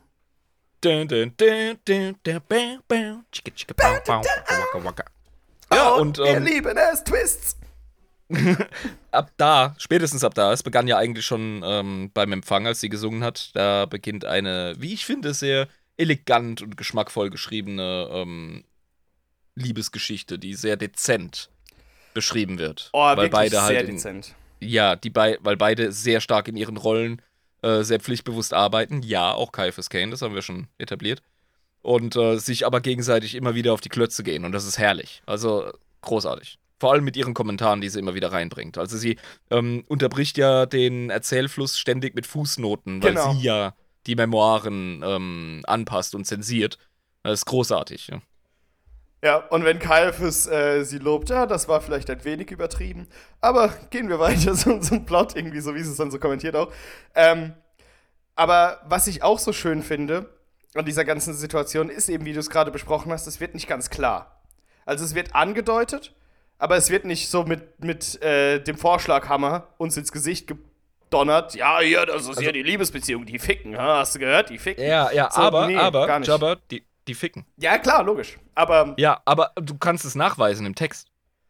Ach, im Text Hast kannst du's- Ja, doch, er hat, Ja. er, hat, er hat gesagt, Ha- er hat noch mehr von ihr herausgefunden, als er eigentlich vorher zu erhoffen wusste, irgendwie, in späteren Ereignissen. Das ist vielleicht ein Hinweis, aber es gibt einen klaren Beweis. Und zwar ähm, beschreibt er seine Albträume, die er hat. Ja. Und dann äh, kommentiert Amberley in der Fußnote als Autorin, als Editierende, dass sie das bestätigen kann, dass er nachts von seinen Albträumen aufschreckt. Oh. Be Äh? Ja, oh, Äh? oh, oh, das habe ich gar nicht. Ah, ah, ah, ah, ah, du. Ficker. Ja, und da war mir klar, ah, da wird, da wird gebollert, Da ja, wird da wird geknotzelt, da wird geschrubbert, da wird ge geballert, wird da. Ja. Ja, also gut, jetzt sind, jetzt sind die Pubertierenden in uns auch wieder ähm, Ja. ne, raus zum Spielen geschickt worden, aber das ist einfach einer der Gründe, warum ich den Roman so geil geschrieben finde, weil es, du musst hinschauen, du musst es wirklich gut rauslesen, um rauszufinden, wie weit es geht mit den beiden. Ja, Und wie gesagt, sie gehen sehr professionell damit um, also unfassbar. mega cool. Sehr, sehr geschmackvoll geschrieben. Was ich aber auch interessant finde, ich glaube, Caiaphas Kane ist sich bewusst, dass Amberly Vale die einzige Person ist, die wirklich ihn durchschaut. Und Ja. schon relativ früh ihn Die durchschaut. checkt von Anfang an, was das für eine Wurst ist und die findet ihn trotzdem cool. Ja, weil sie halt einfach äh, checkt, dass hinter dieser Wurst, also ganz vorne ist die Fassade, der Held. Dann Ja. ist da die Wurst, wie Caiaphas Kane sich selbst sieht. Aber dahinter Ja. ist der wahre Caiaphas Kane, der eigentlich wirklich ein Held ist. Und, Das hast du perfekt ausgedrückt. und das sieht Ja. sie halt. Sie sieht, Genau. er, er ist wirklich ein Held. Vielleicht nicht die Art von Held, die jeder, in, die jeder so sieht, aber er ist trotzdem eine Art von Held. Und er fühlt sich von ihr immer ertappt. Also jedes Mal, wenn sie ihn anschaut in irgendeiner merkwürdigen Situation, in der er wieder eine Maske trägt oder eine Rolle spielt. Und sie dann so zu leicht suffisant lächelt, so, ja, ja, weiß ganz Genau, genau, die- was du gerade hast. du Die Frau Wichser. hat nämlich den Schalk im Nacken, ja. Die ist immer mehr oder weniger gut drauf, ja. Also für die Verhältnisse, für die, ist Situation. wirklich so cool. Vor allem auch, wie sie einfach dann später mit dem Regiment klarkommt und sich so verbrüdert und der so, Alter, als hätte sie es von mir gelernt. so. Das ist krass. Also ich muss ehrlich sagen, Emily Vale ist einer meiner neuen Lieblings-40k-Roman-Charaktere. Die ist wirklich Also, super cool. Ja, genau. Und auch ganz also, anders, wie sich Caiaphas Inquisitoren vorgestellt hat. Er, er beschreibt ja mehr oder weniger bei dem, wie er sich Inquisitoren vorstellt, schreibt, beschreibt der Golish Haldane. Ja, mehr oder Ja. weniger. Ja, das ist sein Bild von Inquisitoren, das ist richtig. Und das ist ja auch in vielen Fällen gar nicht falsch. Aber halt nicht in allen. Also Inquisitoren sind äh, Vielseitig. sehr viel vielseitiger als Menschen an sich. Also in der Population sieht man nicht so eine Vielseitigkeit von Menschen, wie man es, glaube ich, in den Rängen der Inquisition findet. Also die sind so unterschiedlich voneinander, das ist Wahnsinn. Ja, die haben auch mehr Möglichkeiten. Demnach könntest du, könntest du einen Punkt haben. Aber auf jeden Fall ähm, ist er jetzt endgültig mit der Inquisition in seinen Bemühungen verflochten. Ab dem Punkt. Ja, und das macht ihm ein bisschen Angst. Das, da fühlt er sich nicht so wohl, weil das ist. Ja klar, weil Das kann er ist nicht kontrollieren. Ris Sicherheitsrisiko, ja, für ihn. Ja, und vor allem vorher war er ja, äh, als, Inqu- äh, als Kommissar hat er sehr viele Befugnisse gehabt und konnte sich sehr leicht aus Situationen einfach bewegen. Wenn er unter der Fuchtel von einer Inquisitorin steht, dann kann er das nicht mehr so leicht. Dann ist einfach die gut bemerkt. Kontrolle weg. Sehr gut bemerkt. Jetzt ist er nicht mehr der Hauptagierende, jetzt trifft er nicht mehr die Entscheidungen, jetzt muss er innerhalb der Parameter von Amberley arbeiten. Ja, und das gefällt ihm gar nicht, das schmeckt ihm überhaupt nicht. Also ja, er mag Das ist so bittersweet. Ja, er mag es, ihre Nähe zu genießen. Und er Ja. beschreibt es ja auch zwischendurch ähm, sehr, sehr schön. Also, das, da kommt so ein bisschen leicht so, so Romantik durch, wie er beschreibt. Eigentlich war es immer so, dass jedes Mal auch bei späteren Begegnungen und bei späteren Situationen mit Amberly Vale es immer scheiße war und immer um sein Leben gerannt ist und er immer wieder ganz knapp dem Tod von der Schippe gesprungen ist. Aber sie war halt dabei und das hat das versüßt. Ja? Genau, es hat es irgendwie wert gemacht. es war Und alles wert, ja. Es ist vollkommen klar, dass der Typ bis über beide Ohren verknallt ist in die Gute. Ja, und das auch Ja. immer noch nach 200 Jahren. Also, wie alt war er damals? 40, also nach 160 Jahren. Ähm, immer noch. Abgefahren. Ja, wie alt ist dann eigentlich Amberly Vale, wenn die da schon dabei war und dann die Memoiren, als er 200 war, nochmal kommentiert? Ich habe keine Ahnung, aber Ich glaube, die war irgendwo in ihren späten 20ern oder so. Weiß der Deibel. ja, da wird die auch über, weit über 100 sein zu dem Zeitpunkt. Ja, ja, Inquisitorin, Alter, die werden Ja. alt. Ja, genau. Ähm, ja, gut, und dann gibt's halt diese wichtige Mission, weil die wollten halt in die Unterstadt, bis sie halt aufgehalten wurden. Ähm, denn, wie jeder schon einen Verdacht hatte, der sich jetzt eben auch durch die Inquisition bestätigt, da gibt's eine dritte Partei. Ganz sicher. Ganz, ganz sicher. Die Und jetzt müssen wir halt rausfinden, wer ist das und wie finden wir es raus? Ja, und äh, Caiaphas sitzt da und Amberly guckt ihn so an und er, oh, fuck, ich weiß ganz genau, was du meinst. Gefahr. Wir finden es heraus durch uns in Gefahr begeben. Was sonst? Oh, lass mich raten, Himmelfahrtskommando? Ja! ja, ich brauche auch, Caiaphas, ja. brauch auch eine Handvoll deiner Leute. Okay, ich werde sofort eine Liste erstellen. Nicht nötig, ich habe schon eine Liste für dich. Und dann kommt es nämlich wieder von ganz am Anfang zurück.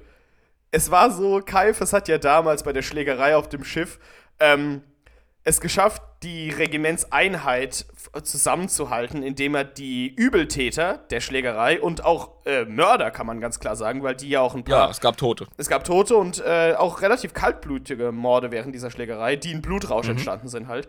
Ähm, Nicht nur. nicht nur, äh, wir, Ja. also Blutrausch, aber auch Kälte. auch K- Also- Kälte. Also Ja. äh, vor allem Maxim Sorel, ja, der, der Scharfschütze. Sehr, sehr kaltblütiger Motherfucker. Aber es gab eben fünf Personen, die maßgeblich daran beteiligt waren, dass die Schlägerei ausgeartet ist. Und die wurden eben von ihm mehr oder weniger eingeknastet, dass sie entweder zu einer Straflegion kommen oder beim nächsten Himmelfahrtskommando sich freiwillig melden können, um eben ihre Freiheit hat- zu erlangen. Er hat ihnen tatsächlich einen Gefallen getan, weil, du hast ja vorhin schon angesprochen, der Kapitän auf einem Schiff der hat die oberste ähm, Judikative in der Hand. Ganz recht, ja. Und er wollte die Leute knallhart exekutieren, weil es kann nicht sein, dass deine Besatzung in Lebensgefahr schwebt beim Transportieren von ähm, Gardisten. Das ist Bullshit und da muss Blut fließen. Ist eigentlich im 40k-Rahmen absolut sinnvoll. Ich Ja. hätte absolut gar nichts anderes erwartet. Der Typ Ja. antwortet komplett in den Parametern dieses Universums. Ganz, ganz klar. Genau, er kommt überhaupt nicht sympathisch rüber, aber er ist vollkommen im Recht und Kane kriegt's hin, ihm die Leute vor der Nase wegzustibitzen, indem er äh, ja das Urteil, es gibt ja eine regelrechte Verhandlung, was echt cool ist. Ah, das ist so Ähm. geil beschrieben, wie er so am Anfang erstmal wie der strafende Richter rüberkommt. Jedoch. Und, Jedoch. Und, und nach diesem Jedoch kommt nochmal so ein strafender Teil. Jedoch können wir es nicht unbestraft lassen, dass diese Banausen und diese Ja, Blutrünstig. Aber dann wieder Jedoch. Der Typ ist ein Orator, der hat es auch geschafft, sämtliche Leute so zu verwirren mit seinem Geschwafel, äh, dass das dass allerdings noch Hand und Fuß hat. Auf jeden Fall hat es geschafft, ähm, die Leute eben das äh, Urteil abzuschwächen, dass sie mehr oder weniger in allererster Reihe stehen, wenn es um ein Himmelfahrtskommando geht oder irgendeine Aktion, Ja, genau. ähm, bei der einfach äh, Leichen entstehen und boah, siehe da, äh, die Situation ist jetzt gekommen und Amberley wusste natürlich von dem Vorfall an Bord. Und äh, ne, Inquisitoren, also sie hat zig Geheimnisse vor Kane, was ihn rasend macht, ja. Und äh, er hat kaum eins vor ihr. Er scheint, er scheint zumindest kaum eins vorher zu haben. Er hat gedacht, Nee, er hätte, aber er hat er nicht. Ja, der Typ ist gläsern für die Frau. Und das macht, das, das macht ihn auch so verwundbar. Also, das, das ist einfach genial. Ja, das und hält er das ist auf jeder aus. Ebene so. Das ist auf jeder Ebene so. Ja, professionell und emotional. Und ja, und dann kommen eben diese Krawallmacher an und werden ausgerüstet. Und er denkt sich so: Fuck, das sind die Leute, denen ich jetzt mein Leben anvertrauen soll. Ja, vor allem in einem dunklen Untergrundlabyrinth, ja, in der Unterstadt. Also quasi Ja. diese Stadt, die damals in Maggio stand, bis dann die Stadt Maggio quasi weitergebaut wurde auf diesen Trümmern der alten Stadt. Das ist wie bei Futurama: New York und Neu-New York. Ja, genau so. das ist wirklich einfach so draufgebaut. Als Stadtplaner unfassbar, kann man sich nicht vorstellen. Also, ach nein. Aber, Ach ja, geh mal durch Rom, Alter. Ich nee. habe eine Überraschung für dich. ja, ich weiß, es ist auch ähnlich, aber ich meine, es ist. Ja, Ich es- weiß, was du meinst. Es ist so, oh, ja, keine Ahnung. Aber egal, ich lasse es mal stehen. So, ähm, interessant, diese Zusammenstellung für KFS Kane, der absolute Abfuck. Die werden mir eh in den Rücken schießen. Ich habe die verurteilt. Fuck, Mann, was, wie soll ich den Haufen zusammenhalten? Das wird eine Katastrophe, ich werde sterben. Das war's. Das war Und die letzte Einheit dann gibt's unseres noch- Kanes. Oh, da gibt's doch so Sprüche. Also, äh, dieser Sniper, den wir gerade angesprochen haben, der ein Maxim absoluter Sorel, ja. Psychopath. Ja, genau, das ist ein absoluter Psychopath. Ja, also, der ist kaltblütig, der, ähm, der gibt auch keinen Fick auf sich oder das Leben anderer. Und der sagt auch ganz klar nach dem Briefing zu Amberley, was genau ähm, wird uns jetzt davon abhalten, euch bei nächster Gelegenheit äh, hinten in den Kopf zu schießen während der Mission und uns dann zu verpissen. Und Kane so, fuck, das ist genau das, was ich meinte. Ja, genau, das hat so er auch erwartet. innerlich, ja. Ja, aber dass es Und- wirklich und- ausspricht, das macht ihm richtig Angst. Ja, genau. Und der Typ, der meint so ernst. Der schaut ihm in die Augen und der sieht da nix. Weißt du? Da ist nix. Das ist so krass. Und Amberly halt eiskalt. Ja, ey, guter Punkt, ne? Hört mal alle zu, was der da gesagt hat, ne? Das ist schon richtig. Ja. Aber, Kollege, du musst nicht nur mich erschießen, du musst auch den legendären Caiaphas Kane erstmal erschießen. Ja. Ähm, und an uns beiden vorbeikommen wird schwierig. Des Weiteren, vielleicht kriegst du uns platt. Vielleicht gelingt dir sogar die Flucht. Aber die Inquisition wird dich finden und es wird keinen Spaß machen. Uh, Ansage. Ja, und das war auch notwendig, Alter. Weißt du? Weil der Typ, der, der hat auch irgendwie eine Delle im Kranz. Der hat auch. Äh, äh. Ja, und ich glaube, ohne die Ansage hätte er es vielleicht sogar wirklich gemacht. Das einfach zu versuchen. Ja, sicher. Der hat wirklich, der hat ganz offen gefragt, so, ey Leute, hm, das wollte ich mal geklärt haben. Also, ich will das machen. Kann ich das? Geht das? Komme ich damit durch? Ist das, ist das möglich? Gut, dann machen wir das. Ähm, ja, also diese, diese, diese interessante Truppe, nenne ich es jetzt mal, schlagen sich ähm, durch den Untergrund und Ja, was haben wir denn noch? Wir haben noch ein Liebespärchen von den Ah, ja, genau, wir wir, wir gehen mal ein bisschen weiter rein, genau. Es gab so eine lustige Kampfszene auf dem Schiff zwischen Bella Trebeck und Tobias Kerb. Die Bella Trebeck ist eine unfassbar taffe äh, Frau von diesem ehemaligen weiblichen Regiment und Tobias Kerb Mhm. halt ein ziemlicher bulliger Schlägertyp, aber ein sehr erfolgreicher Soldat aus dem anderen äh, männlichen Regiment. Genau. Und die haben Denn für gewöhnlich, wir erinnern uns an die Astra Militarum-Folge, für gewöhnlich sind Regimenter ähm, eingeschlechtlich. Genau, richtig. Und ähm, dieses äh, valhallianische äh, Regiment, durch die Umstände, die wir erklärt haben, ist eines der wenigen, die gemischt, äh, gemischt geschlechtlich sind. Genau. Im Schnitt sind ähm, kaum weniger Frauen als Männer in der Galaxie für den Einsatz am Lastgewehr unterwegs. Da wird keine Unterscheidung gemacht. Ähm, genau, und die haben sich halt übel gekloppt. Und äh, ja, wie soll ich sagen, da sind noch ein paar Knistereien da, was den Kampf anging, aber eigentlich haben sie sich relativ beruhigt. Ja, also, da ist jetzt nicht mehr so viel böses Blut zwischen den beiden. Scheint zumindest so. Ähm, genau, Thomas Hollenby, ein Arzt, der bei der Schlägerei von hinten mit einem zerbrochenen ähm, Teller einfach so einem, so einem Besatzungsmitglied von dem Schiff einfach den Hals durchgeschnitten hat. So, was soll Geiler das? Typ. Also, Der, der ist einfach eskaliert, Mann. Ja, ich meine, Ja. was sind das für Leute, die du, die du in Schlachten gegen Tyrannidenschwarmflotten schickst und du erwartest, dass die normal wieder zurückkommen? nee, der ist einfach komplett eskaliert, der beim Blutrausch. Ja, hat einfach Kehle natürlich. durchgeschnitten einfach, ja. Ich will gar nicht wissen, wie ich drauf wäre, wenn ich sowas überleben würde, ey. Äh, ja, und äh, Griselda Velade, die auch bei der Schlägerei irgendwie dabei war, obwohl die überhaupt gar nicht so wirkt, wenn man später herausfindet, wie die so drauf ist. Aber, die ist ja eigentlich eher zurückhaltend, nervös, emotional, aber genau. Aber bei die scheint der- auch der Hauerei- da mitgemacht zu haben, ja. äh, was heißt da mitgemacht zu haben? Die hat doch voll die Wildsau rausgelassen, oder nicht? Ja, ja, genau, das wird so beschrieben. Dass sie irgendwie so mehrere Ja. zusammengeknüppelt hat, genau, und ohne. Ja, sie war im. Blutrausch tatsächlich. Ja, genau. Also sie, sie war nicht aufzuhalten. Genau. Und das ist einfach interessant, diese Truppe. Weil die sind Ja. sehr unterschiedlich. Also Trebek und Kelp, gestählerte Soldaten, Sorel, absoluter Psychopath und Hollenby Velade so ein bisschen unpassend da drin, die gar nicht wissen, warum sie eigentlich diese Scheiße da bei der Schlägerei gemacht haben und jetzt die Suppe auslöffeln müssen, die sie sich eingeschenkt Die, haben. ja, die sind da einfach reingerutscht. Genau. Die einfach überhaupt gar nicht in die Mission irgendwie reinpassen und eigentlich gar keinen Bock haben. Aber es ist ein kleines Liebespärchen, kommt dann raus, die beiden. Ja, genau. Die das findet fancy Amberly irgendwie sich. süß. Ja.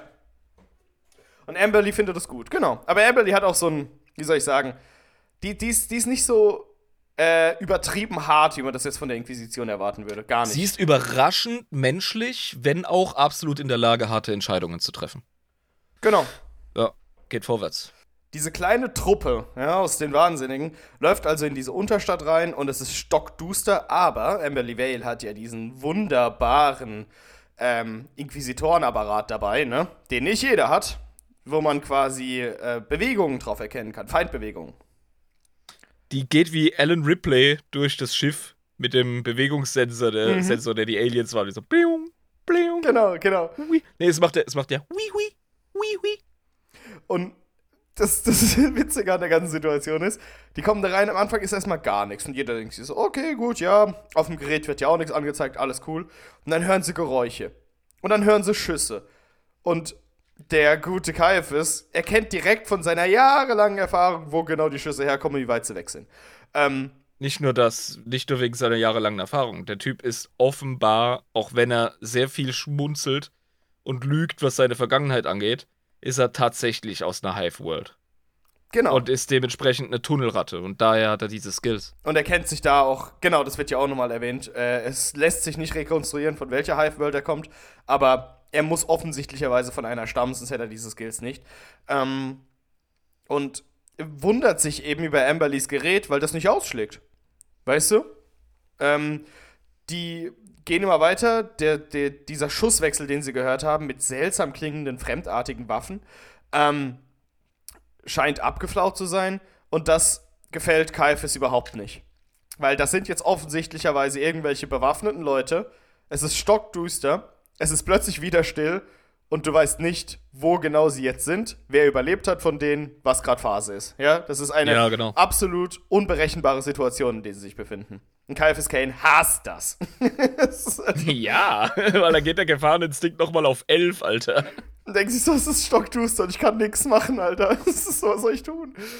Ähm, Es ist eine gemischte Situation. Einerseits ist er in seinem Element. Auf der anderen Seite sind seine ähm, Gefolgsleute mehr oder weniger unberechenbar und nutzlos, bis auf Amberly selbst. Die allerdings hat den Drive, in Richtung Gefahr zu gehen und die Mission zu erledigen. Das ist auch wieder ambivalent, wie er dazu steht. Und dann halt eben dieser Kontrollverlust. Also es ist äh, der Typ ist wirklich vollkommen, ähm, ja, der, der wohnt jetzt gerade im Stress. Die einzige Kontrolle, die er sich aufgebaut hat, ist äh, die Schlange, wie sie quasi durch diese Tunnel laufen, die die Reihenfolge, wer vorne ist, wer hinten ist, wer in der Mitte ist, das so aufzubauen, dass er die geringste Gefahr hat. Das ist das Ja. Einzige, was er quasi an Kontrolle auslösen kann oder ausüben kann. Aber mehr oder weniger ist er quasi in einer absolut gefährlichen Situation.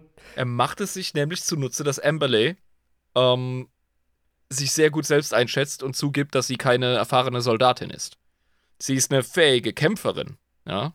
Sie ist eine, äh, eine harte Sau als Inquisitorin, aber militärisches Vorgehen etc. hat sie nie nötig. Genau. Sie beschreibt es auch hervorragend ähm, in einer, also sie braucht diese Offiziersausbildung eigentlich gar nicht, weil sie auch knallhart in einer der Fußnoten schreibt, so im Regelfall schicke ich meine eigenen Astartes-Chapter dahin, Alter. Was ist ja, genau. was, das ist was krank, muss ich Alter. wissen, wie. Ja, ich muss doch nicht wissen, wie mein Schützengraben verreckt. Das ist nicht in meiner Stellenbeschreibung. Das ist so cool. Also, Und ich sie es ist, Ja, natürlich. Und es ist auch geil, wie sie, wie sie immer wenn sich ähm, eine Lücke ihrerseits ergibt, lässt sie keine Gelegenheit aus, mit den Fußnoten so Kommentare zu hinterlassen, von wegen ja, muss ich auch nicht. Und ihr habt Oder- gesagt, oder- dass ich das muss? Ja. Oder irg irgendwie noch so Kommentare wie, das ist aber auch eine blöde Stelle für einen Tisch, den da hinzustellen. ja, genau, wo sie dann da sie in der Erinnerung reinrast. von Ja, Kane ja. da rein donnert und ach, großartig. Also, ja, sehr, sehr sympathisch mal wieder. ja, man merkt, Genau, man merkt bei also- ihr, sie ist auch schon so ein bisschen eitel. Aber das brauchst du als Inquisitor. Ja, sie hat ihren Stolz, wie jeder Mensch. Und dann noch als Inquisitorin, also so locker die Gute auch ist, ja. Und du sagst vollkommen richtig, Kane nutzt das, dass sie sich das eingesteht, keine Militärexpertin zu sein und sagt, ja, das ist enorm wichtig, dass wir das so und so anordnen. Nö. Und Ja. ja, sieht halt zu, dass er sich in den Arsch steckt, ist ja klar. Das ist so geil. Äh, und wie sie auch so langsam davor gehen und er quasi sie so einzeln nach vorne schickt, ja. Und der Sorel sieht die ganze Zeit, ja, da, da vorne, da muss was sein, ich seh's doch, ja. Und der ist ein äh, ausgebildeter Scharfschütze. Und Amberly Vale klebt die ganze Zeit an ihrem Gerät, also ich seh nix. so, Ich seh nix. so, so ist nix. Ich weiß nicht. Passiert nix. Und du hörst doch die Schüsse, Alter. Du, du hörst doch, dass dein Fuß getrampelt ist. Der Sorel, der, der, der ist vorne, der kriegt Ja, das mit. aber Computer sagt nein. Computer sagt nein. Und ganz, ganz spät ähm, kommt dann erst raus, oh ja, ich habe das auf Mensch kalibriert. Was denn sonst? Aha, Ja, sicher. das Gerät kann nichts anderes erkennen als menschliche Feinde. Okay, cool. Mhm. Ähm, Clever. sie, sie treffen nämlich dann auf eine Tau. Äh, ist keine Streitmacht, aber es ist so eine kleine Kampftruppe von Tau mit Crew zusammen. Ja. Ein Einsatztrupp, ähnlich wie die. Ja, genau, die sind quasi, die haben dasselbe auch vor, ne? Das kommt auch Ja, ein raus. anderes Team. Und es ist kurz vor einem au- wirklich ausgiebigen Waffengefecht, aber da ist ein Crude, den kennt der Kaifes doch. Der ist doch. Genau, das ist derselbe Kollege, den er schon ähm, vor dem Vorfall mit dem Diplomaten äh, getroffen hat. Das ist schon mal geil, weil ähm, Kane, da sind wir ein bisschen drüber gehuscht. Der hat ja gut Wetter gemacht bei der Situation mit dem Diplomatenmord. Genau. Er hat es geschafft, die Situation zu entschärfen und äh, Vertrauen bei den äh, Tau zu generieren. Das hat sich der Crude alles gemerkt und er kennt ihn wieder und sagt den Leuten easy, alles gut. Und ich finde es witzig, weil Amberley spricht die Sprache der Tau. Ja, Ja. Also, als, als Ordoxenos-Tante hat die halt ihre Hausaufgaben gemacht. Und sie ist in der Lage, direkt mit den Leuten zu kommunizieren. Aber die Vertrauensebene läuft wiederum über Kane. Das ist genial. es ist großartig, wirklich. Also, ähm, weil er ja, das haben wir wirklich auch gar nicht so erwähnt, äh, den, den, den, Lord General hat er ja nur getroffen, weil er diese beiden Tau-Diplomaten vernünftig zum Palast der Tau äh, eskortiert hat und eben dadurch aufgefallen ist beim Lord General. Und er deswegen Genau. geladen wurde auch. Und diese ganze Scheiße dann losgetreten wurde, weil er eben ähm, eine Mission gesucht hat, äh, die auch relativ. Also er, er hatte eigentlich keine andere Wahl, als die beiden zu eskortieren, um es mal ganz ehrlich zu sagen. Ja? Ist doch klar. Der es ist so den Frieden zu reingefallen. wahren. Ja, Wenn da jetzt eskaliert wird, wenn da jetzt Krieg ist, dann ist die Gefahr, dass man erschossen wird, deutlich höher, sagt sich Kane. ja, klar. Und mit der Rechnung behält er ja recht. Genau, er muss ja irgendwie gucken, dass der Frieden wieder gewahrt bleibt, weil, ähm, oder wieder kommt, weil je weniger Kugeln in der Luft, desto weniger Kugeln können in seinen Kopf treffen und das ist immer gut. Ähm, ja. sie kommunizieren unten also und es kommt raus, ja, wir wollen auch wissen, wer die dritte Partei ist. Und dann kommt raus, ja, okay, ihr könnt es also nicht sein. Wir wissen also alle nicht, warum da oben gerade der, der Punk abgeht. Aber äh, sie haben eine Vermutung. Weil die Crude fressen das Fleisch von toten Soldaten, die sie da gefunden haben. Und Was gängige Praxis ist bei den Crude. Die Tau mögen das nicht so gerne, aber die Crude, die ernähren sich ja vom äh, Fleisch ihrer gefallenen Feinde und auch Verbündeten. Das ist eine Art Ehrenritual. genau. Mhm. Und ähm, das hat auch ganz viel mit Crude-Evolution zu tun. Wer sich dafür interessiert, der kann sich unsere Sonderfolge zu den Crude anhören. Auf Patreon ist die anzuhören. Du geiler Geschäftsmann. Okay, ähm, ja. Die fressen quasi das Fleisch und es kommt raus, hey, die DNA. Also sie, sie, sie, sie schmecken es ab, sie spucken es wieder ja, aus. sie schmecken es ab. und dann kommt raus, ja, die DNS schmeckt verdorben. Und Kalf ist so, was zum Fick? Was? Was hast du gerade gesagt? Die DNS schmeckt verdorben? Ja, ja, die DNS, die ist verdorben. Du kannst DNS schmecken, naja, also das ist vielleicht ein anderes Konzept als das, was ihr kennt, so, aber im Grunde genommen kann man da schon so sagen, ne? Also Ganz stumpf ausgedrückt. Ganz stumpf es ist zu ausgedrückt. komplex, um es zu beschreiben. Es ist, als würde man versuchen, einem blinden Farbe zu erklären, sagt er. Ja, also ich stelle mir so ein bisschen vor, wie zu versuchen zu verstehen, wie die Schlangen Vibrationen wahrnehmen. Ja, also und elektromagnetische Felder. Also das kannst du ja Es gar nicht. Ja, es ist ein Sinn, den du nicht hast. Also ist es äh, sinnlos. Ja. Das, kann, das kannst du einfach nicht nachvollziehen, was die da gerade Die Crew können das auf jeden Fall und stellen fest, fuck, die sind verdorben, die sind kontaminiert. Ja, aber sie, sie gehen nicht wirklich genau drauf ein, was sie damit meinen. Also sie sagen einfach nur, ja, das ist, die sind halt verdorben. Ne?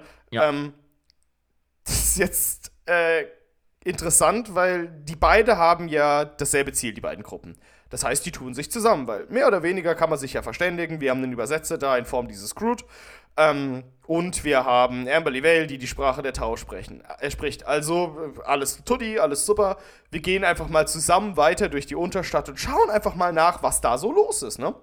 Ich find's auch geil, das bestätigt mal wieder das, was wir auch in der Inquisitionsfolge gesagt haben. Inquisitoren des Ordo Xenos sind in der Lage und willens, mit Xenos zusammenzuarbeiten für ein weiteres Ziel. Genau.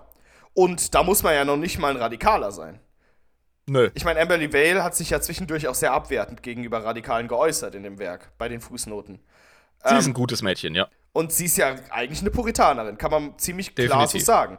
Bedeutet, Definitiv, ja. das ist wirklich durch die Bank im Ordo Xenos eine gängige Praxis. Nicht nur von Radikalen, sondern generell einfach. Es wird gemacht. Kommst auch nicht vom Fleck anders. Also, Ja, eben. Ähm, wie sie auch gesagt hat, dass sie so äh, rudimentär die Sprache der Orks äh, kann. Ja, aber die Sprache der Orks kann man auch nicht mehr als rudimentär, weil sie ist rudimentär. so.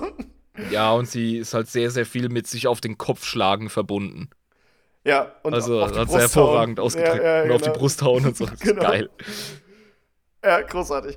Ähm, ja, also diese Truppe geht weiter und du siehst dann, wie die Crew kämpfen und du kriegst dann raus, oh, das waren die Geräusche, die man gehört hat. Da wird Ja. nämlich plötzlich die, die, die, die Taschenlampen werden ausgemacht, es ist stockdunkel, die Crew bewegen sich leise nach vorne und da gibt's "Uah!" und das war's. Quasi so ein, Ja. so ein Stealth-Angriff so einfach und dann kommen sie wieder zurück. Also Die sind so cool, ey. können ja wohl im Dunkeln sehen einfach. Ja. Also es ist, das ist so unfair, weil die sind riesig, die sind super stark, die sind leise äh, und können im Dunkeln sehen. Das heißt, die können da wirklich einfach vorgehen, durch die Gänge, Gegner schon mal ausschalten und wieder zurück und dann geht's weiter. Ja, das ist auch wieder so ein kleiner Wink an, an das äh, Vogelding, weil viele Vögel haben Infrarotwahrnehmung. Ja, ich meine, es ist. Ja, ich weiß nicht, was ich davon halten soll, wenn man Xenos zu sehr verbindet mit Tieren, die es auf der Erde gibt. Ähm, aber kann man machen. Also, ja. Ja, es, es gibt ja sowas wie Parallelevolution tatsächlich in der Biologie.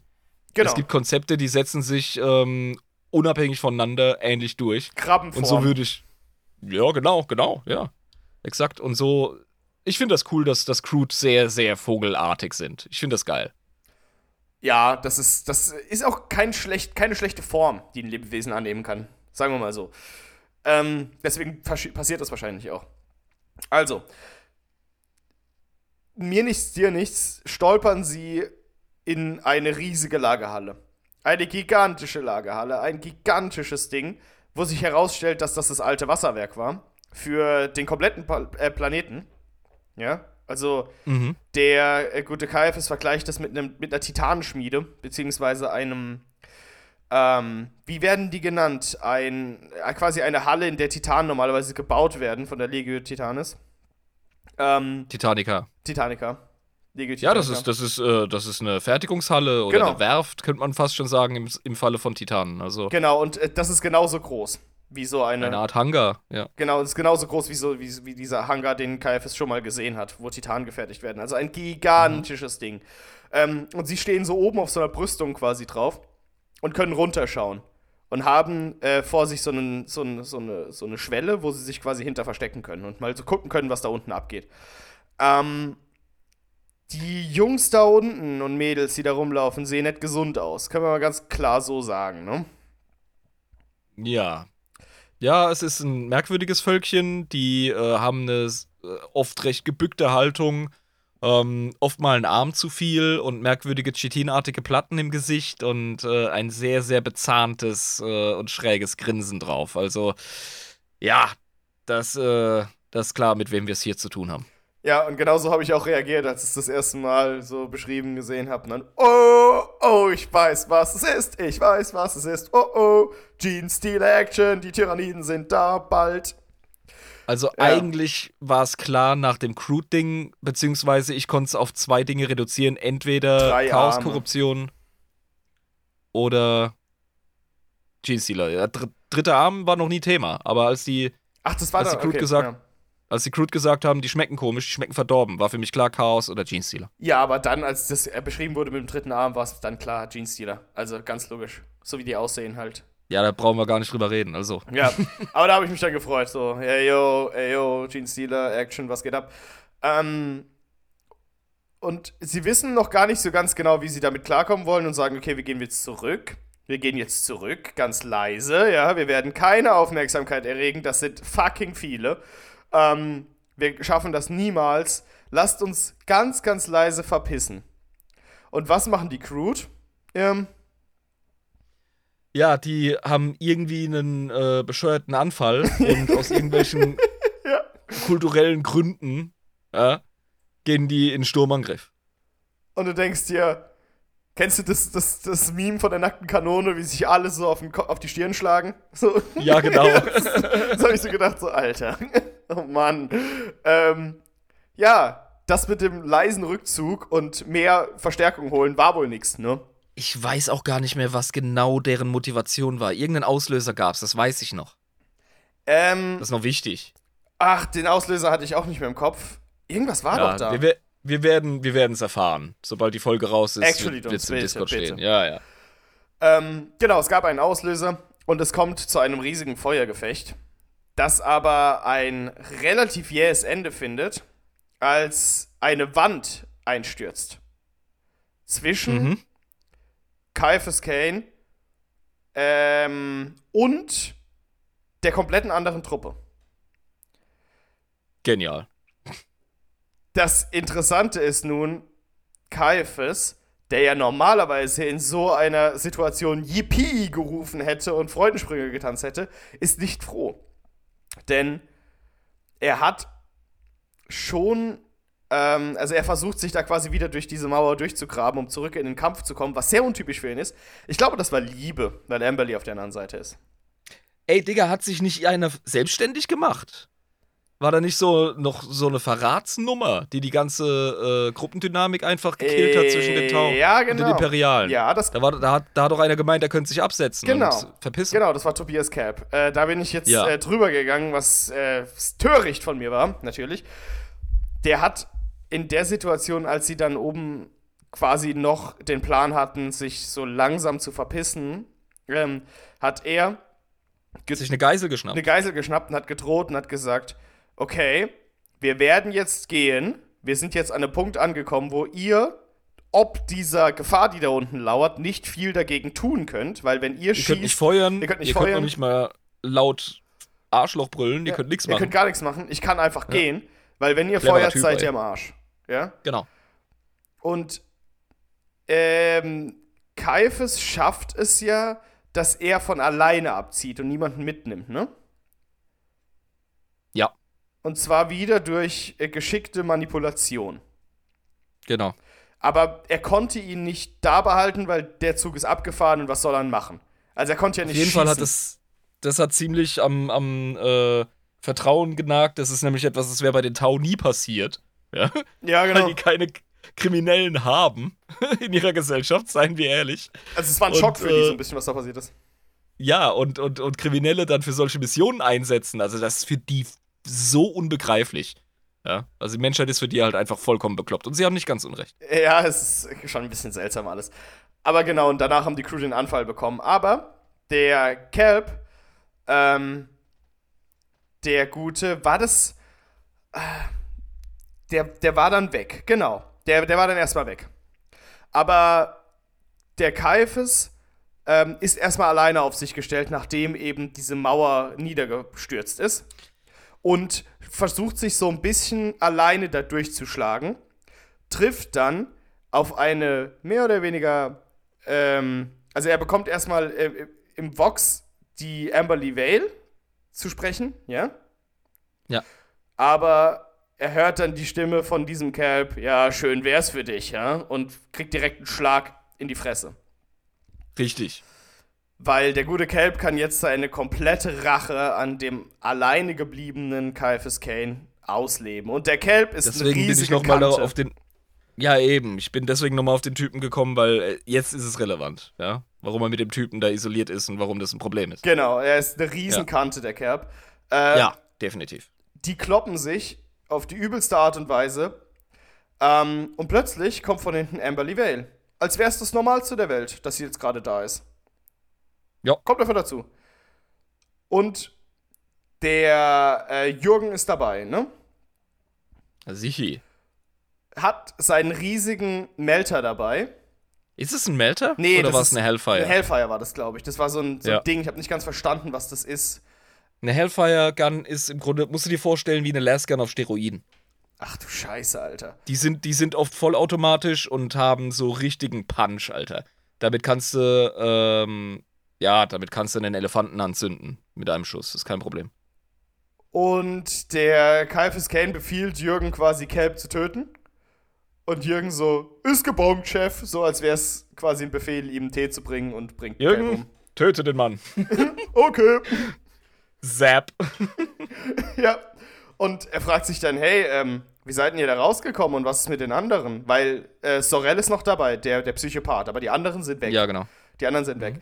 Ähm, und dann sagt sie irgendwie, dass das mit dem Teleportationsding funktioniert hat, ne? War das nicht so? Sie hat nämlich ein cooles äh, Gizmo, ein Gadget. Ähm, generell haben Inquisitoren Zugang zu Waffen und Technologie, die für gewöhnlich im Imperium sehr, sehr ähm, ja, spärlich gesät sind. Und dazu gehört zum Beispiel ihr, oh, wie heißt das Ding nochmal? Irgendwas Disruptor, Phasendisruptor oder sowas. Ja, und damit kann sie quasi sich, wenn sie einen potenziell tödlichen Schuss abbekommt, wird sie automatisch wegteleportiert. Genau. Zu ihrem Vor- und Nachteil. Also, das kann halt, ne, weil man das nicht 100% im Griff hat, kann sie halt sonst wo auftauchen. In dem Fall ist sie halt äh, geilerweise da aufgepoppt, wo sie Gutes tun kann und echt wirken. Und wie war das nochmal, wie Jürgen und Sorel mitgekommen sind? Das habe ich nicht ganz verstanden. Also, wieso waren die Kein Plan, dabei? Alter. Aber die, die sind auch irgendwie da auch durch. Weil die anderen sind ja mehr oder weniger verreckt, sagen wir jetzt mal so. Ja, ja, ja, ja. Ähm, Wir sind hier nicht bei Gaunt's Geister, also die Leute verrecken alle. Das Grimdark. Ja. Äh, sie müssen jetzt aber weiter. Ne? Und der gute Kaifes ist ja bekannt dafür, weil er in der Hive-Welt aufgewachsen ist, dass er sich gut auskennt. Und führt sie quasi durch die Gegend. Aber kennt sich auch nicht so wirklich aus, was dann zu einem Streit zwischen Caiaphas und Amberly Vale führt. Ja? Wo sie mal so ein bisschen aus. dort, ich hab gedacht, du wirst Wo, wo, wo sie auch mal das erste Mal so ein bisschen aus der Haut fährt, nicht mehr so die coole Gefasste ist, ja, Oh sondern ja. auch mal zeigen kann, dass sie auch Temperament hat und dass sie auch mal wirklich aus der Haut fahren kann, ja. Dass sie nicht immer die Kontrolle hat, sondern auch nur ein Mensch ist. Ja. Ja, genau, und auch mal so ein bisschen Panik kriegen kann in so einer Situation, weil wenn er sie dann einfach durch die Tunnel führt und selbst keine Ahnung hat, wo es lang geht, es ist stockdunkel, es ist eine scheiß Situation, ja, halbe Ja, Truppe klar. ist tot, was machst du denn jetzt? Ähm, aber sie haben das durch einen beiderseitigen Lachanfall wieder zusammengekriegt, weil sie sich erinnert gefühlt haben, wie eine Streitigkeit zwischen zwei Teenie-Lovern ja, klar. wie sie quasi da unten gerade sich streiten. Ähm, und der Kaifes hat seinen Instinkt nicht umsonst und er hat sie, ohne es zu wissen, an den richtigen Ort geführt. Denn der Weg führte schnurstracks unter den Palast des Gouverneurs. Bam, bam, bam. Bam, bam, bam. Und das ist auch kein Zufall. Fall, Fall. Ein Zufallsbier wird jetzt geploppt, mein Lieber. Nee, es ist kein Zufall. Aber es wird trotzdem ein Zufallsbier geploppt. Alles klar, ja. Ich schütte mir nochmal einen Tee ein. Ich mache hier die Regeln. Okay, gut. Deine Folge, deine Regeln, oder was? Ja, ja. Also, Okay, gut. es ist kein Zufall, Fall, Fall. Denn dieser komplette Scheiß begann wohl unter dem Palast. Denn der Patriarch rekelt sich dort mit vielen, vielen Kultisten außenrum und vielen Verehrern, die ihn hegen und pflegen und füttern, während er immer fetter und riesiger wird. Wir haben darüber schon mal gesprochen, über die Patriarchen, ne? Das ist das äh, biologische, kulturelle, psionische und überhaupt Oberhaupt der Genräuber. Ja, und es kommt eben, wie es kommen musste. Es kommt zum Kampf. Genau. Und jetzt wird so richtig die Scheiße getreten, ey. Aber durch den ganzen Raum. Also jetzt kommen richtig geile Fight-Szenen etc. Es stellt sich auch noch etwas heraus, ähm, bei dem sich wieder Kanes Gefahreninstinkt bzw. seine detektivischen Fähigkeiten als richtig erweisen. Er fand den Gouverneur von Anfang an ein bisschen schräg, zumindest von Inzucht geplagt. Ja, wenn nicht regelrecht körperlich behindert mit seinem komischen Buckel und seiner Haltung. Genau. Ähm, das hat offenbar einen Grund, weil der Typ geht auch auf unsere Heldentruppe los. Und zwar dreiarmig. Genau. Und Kaiphas gibt sich ein Gefecht mit dem Patriarchen. Erstmal. Was eine Nummer ist, weil das ist ein mordsgefährliches Biest in 40k. Was eine verdammte Nummer ist. Aber er hat ja Glück, weil er erstens Schützenhilfe von Sorel bekommt. Ja. Ja, Sorel genau. Und es platzen Köpfe links, rechts und vorne und überall. Genau, also er- der Typ hat's so drauf. Das heißt, er wird erstmal von den anderen Kultisten durch Sorels Rückendeckung in Ruhe gelassen beim Kampf gegen den Patriarchen. Aber er kann ja alleine nicht gegen den Patriarchen auskommen. Und ne. versucht aber die ganze Zeit blockt und, und versucht auszuweichen und gibt Schüsse und ist mit dem Kettenschwert am Start, aber das bringt halt alles nichts. Und plötzlich kommt eine stinkende, rattenähnliche Elendsgestalt mit einer riesigen, komödiantisch großen Waffe um die Ecke und hält sie einfach in den Patriarchen rein und drückt ab. Jürgen! Jürgen, töten Sie das Biest. Jawohl, Sir! Ja, es war sehr erfolgreich, was er da getan hat, ne? Weil das ist ja auch eine Riesenwaffe, die der Typ hat. Der Typ bringt's. Der Typ bringt's immer wieder. Also, er ist der geilste Sidekick ever. Und das Schönste ist, Und ähm, es gibt auch eine geile Reaktion vom Patriarchen. Generell von den Tyranniden, von den äh, Genräubern auf Jürgen.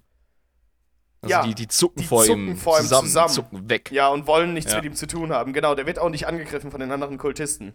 Genau. Ähm, weswegen er sich relativ frei auf dem Schlachtfeld bewegen kann und zum Patriarchen gekommen Auch die ist. Psykerin, die bekloppte Psykerin von der Entourage des ähm, Inquisitors Die Rakel, schon zum ja, genau. Anfang. Das, Ro- ja, genau.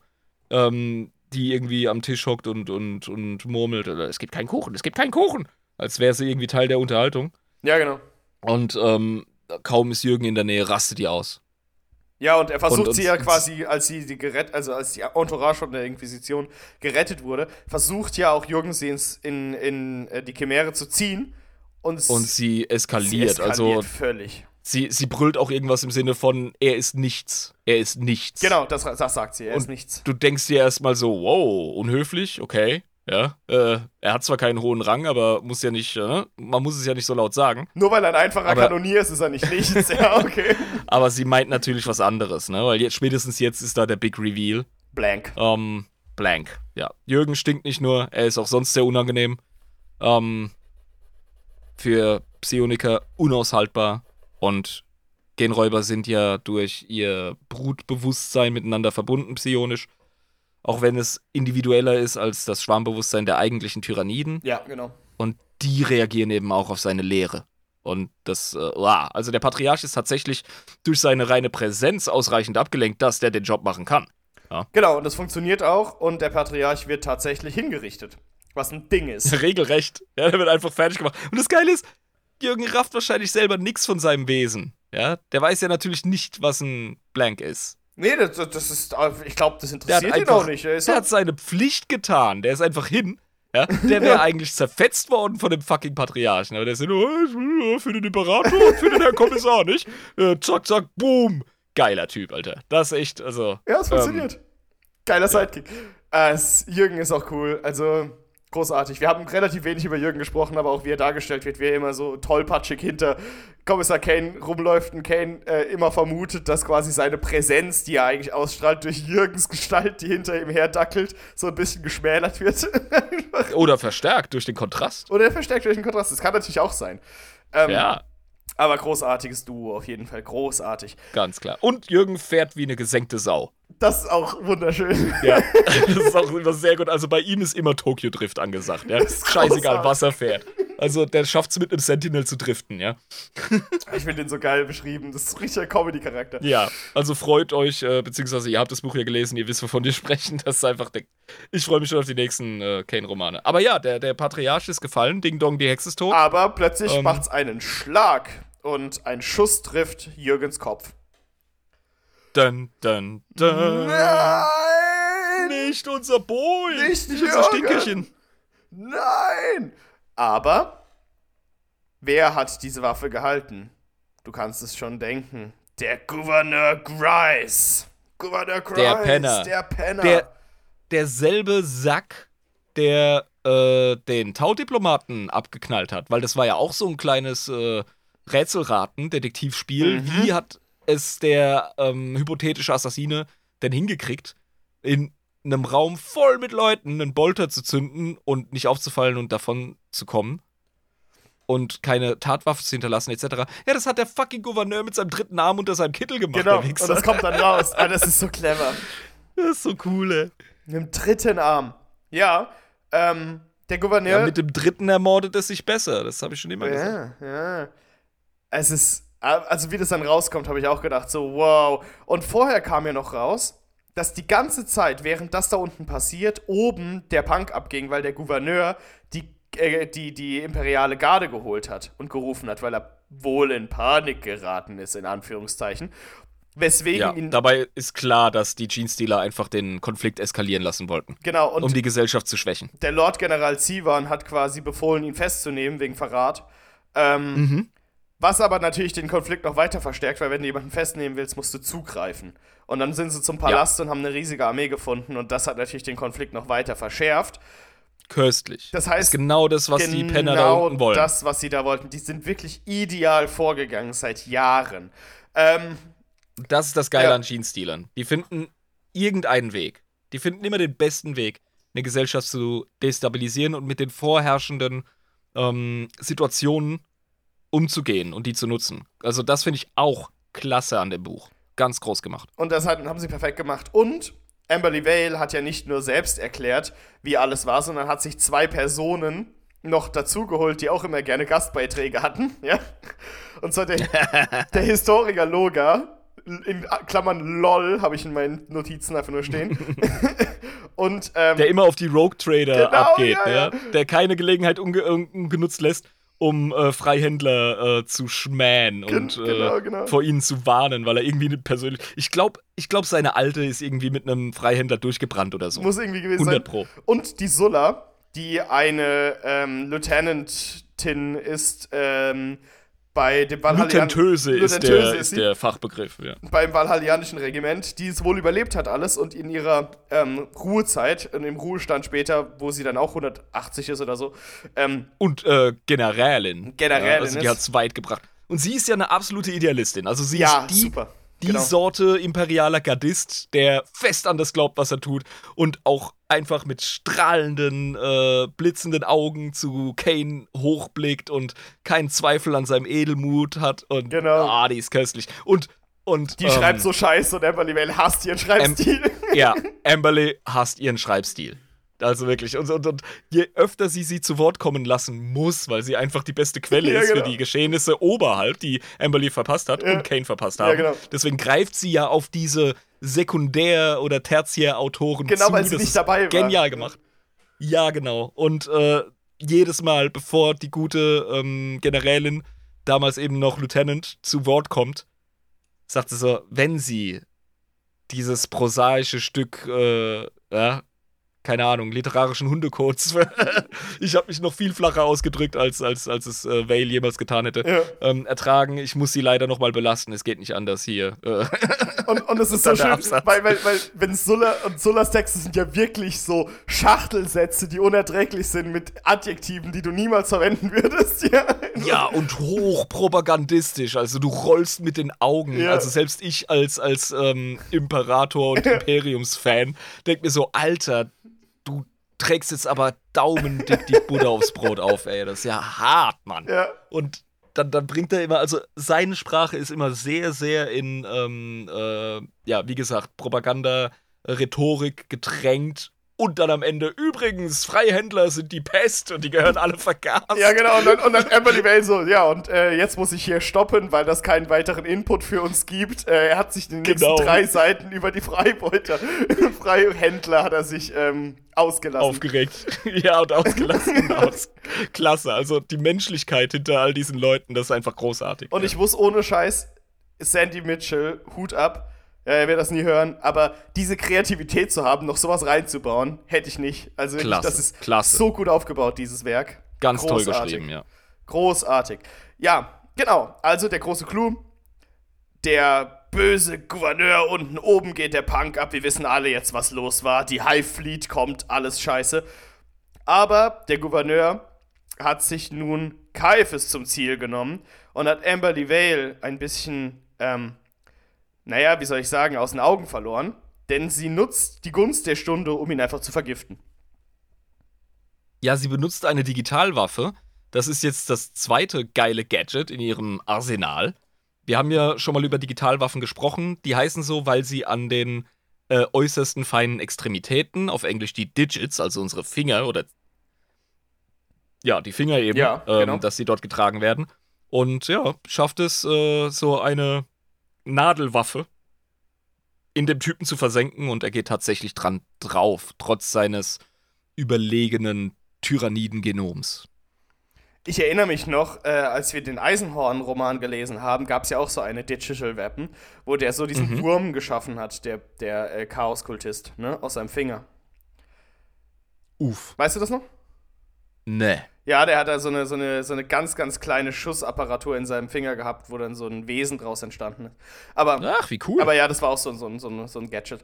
Ähm, nice. Genau, aber er vergiftet, er wird vergiftet und verreckt.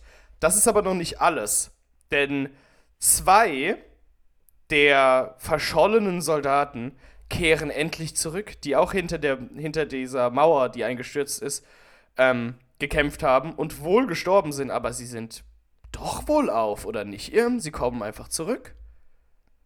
Mm, um wen? Ah, ja, stimmt, Holland genau. wie Ist unser, ja, unser Liebespärchen. ist das nicht genau das Pärchen? Ja, Ja, die kommen Die waren wieder. irgendwie kurz weg und jetzt sind sie wieder da. Was ist denn aus unserem Psychosniper geworden? Hat der, wurde er dich auch vom Gouverneur irgendwie weggekegelt? Ja, ja, das ist das erste, den, ja, stimmt, das habe ich vergessen. Das ist der erste, den er quasi äh, dann erschossen hat, nachdem der Patriarch verreckt ist. Also, Das ist so ein niederer Tod, ey. Ja. Wirklich. Also das Powerlevel von den beiden könnte unterschiedlich nicht sein. Oder unterschiedlicher. ja. Das ist echt, äh, ja. Hm. Ja, nee, die waren, die waren nicht dabei, die waren tatsächlich hinter der Mauer noch, ganz am Anfang. Die sind ja eigentlich. Ja, die waren, die waren verdächtig lang weg, die zwei. Ja, genau. Und äh, ja, jetzt haben sie plötzlich glasige Augen und oh, posttraumatische Belastungsstörung wohl, weil, oder Trauma gerade aktuell, also nicht posttraumatisch, sondern einfach ein Trauma gerade, was sie wohl haben. ja sicher. Ähm, Klar. Und erstmal sind natürlich alle voll empathisch, ja. Übrigens, zwischendurch kommt noch die, ähm, das Regiment dazu, ja. Und tritt die Tür ein und kommt zur Unterstützung ganz am Ende, als es schon zu spät ist. Ähm, Ein Aufatmen bei Kane. Ja. Weil jetzt endlich relative Sicherheit nach dem Scheiß mal wieder.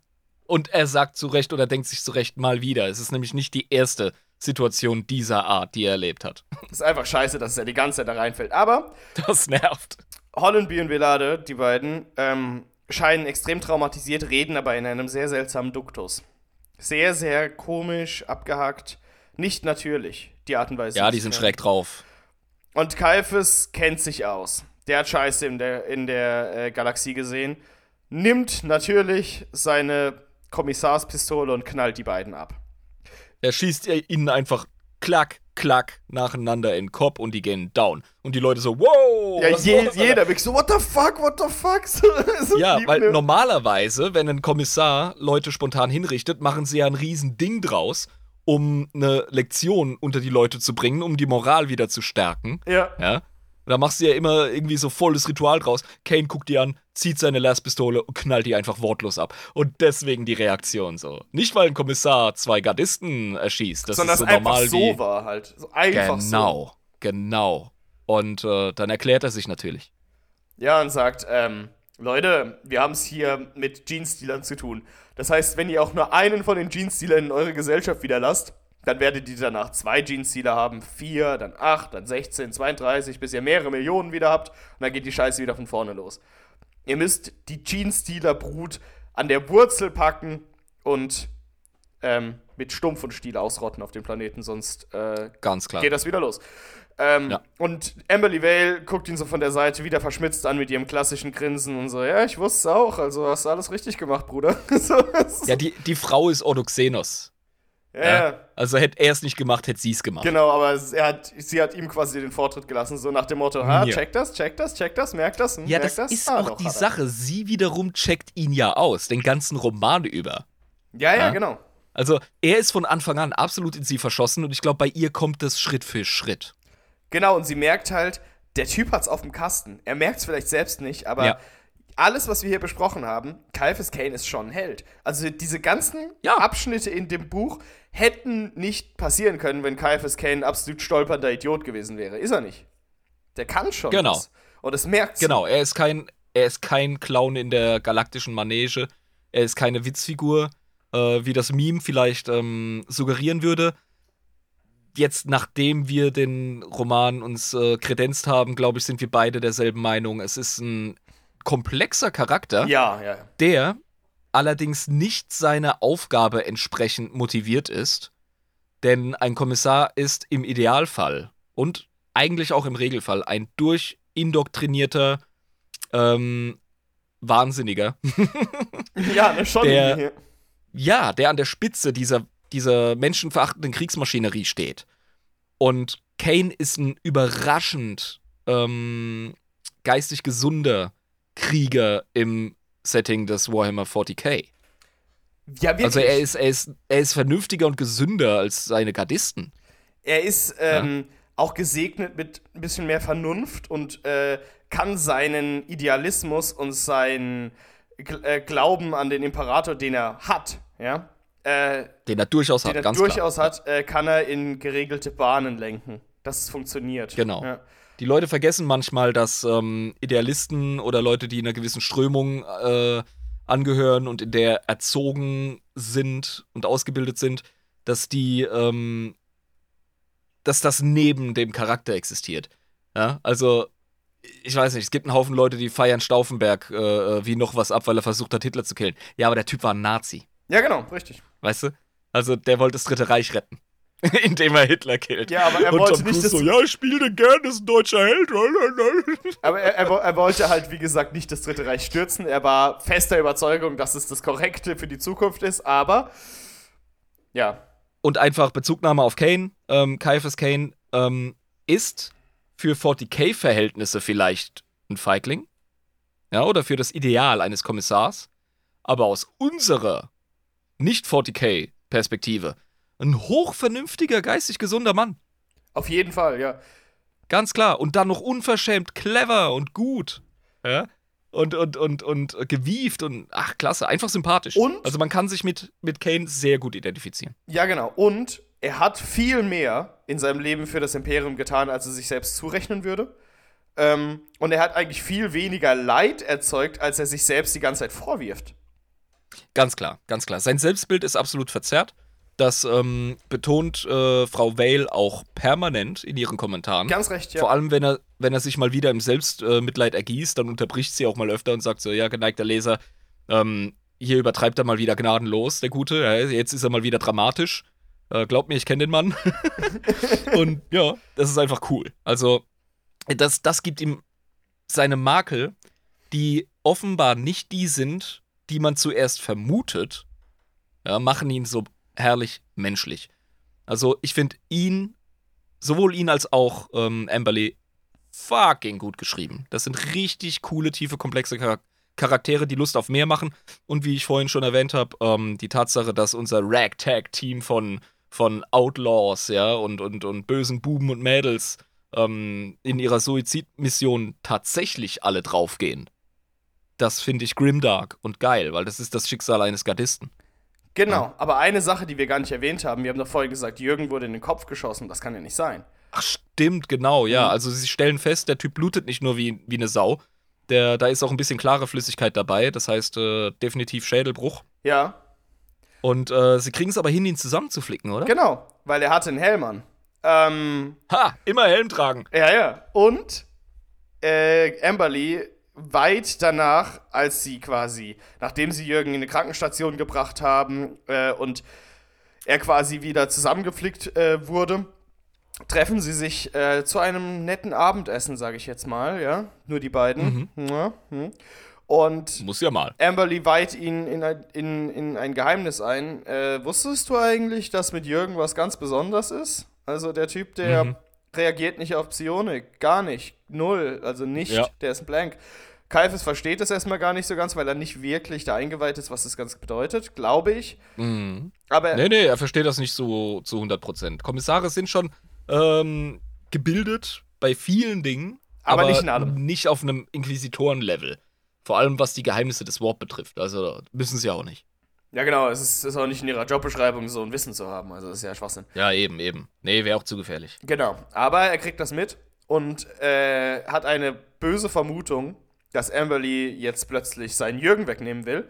Und sie so, ja, Ja. chill mal, chill mal, nee, alles gut, alles gut. Die Inquisition und die anderen Inquisitoren um mich rum, die äh, wären nur neidisch darauf und die würden es als Gefahr sehen und so. Ich lasse den lieber genau da, wo er ist, dann weiß ich wenigstens, wo er ist, wenn ich ihn mal brauche. Ich hole ihn mir dann. Ja? Und Kaifes ist wieder komplett geschockt über das Bild der Inquisition, was so erschüttert ist jetzt in ihm.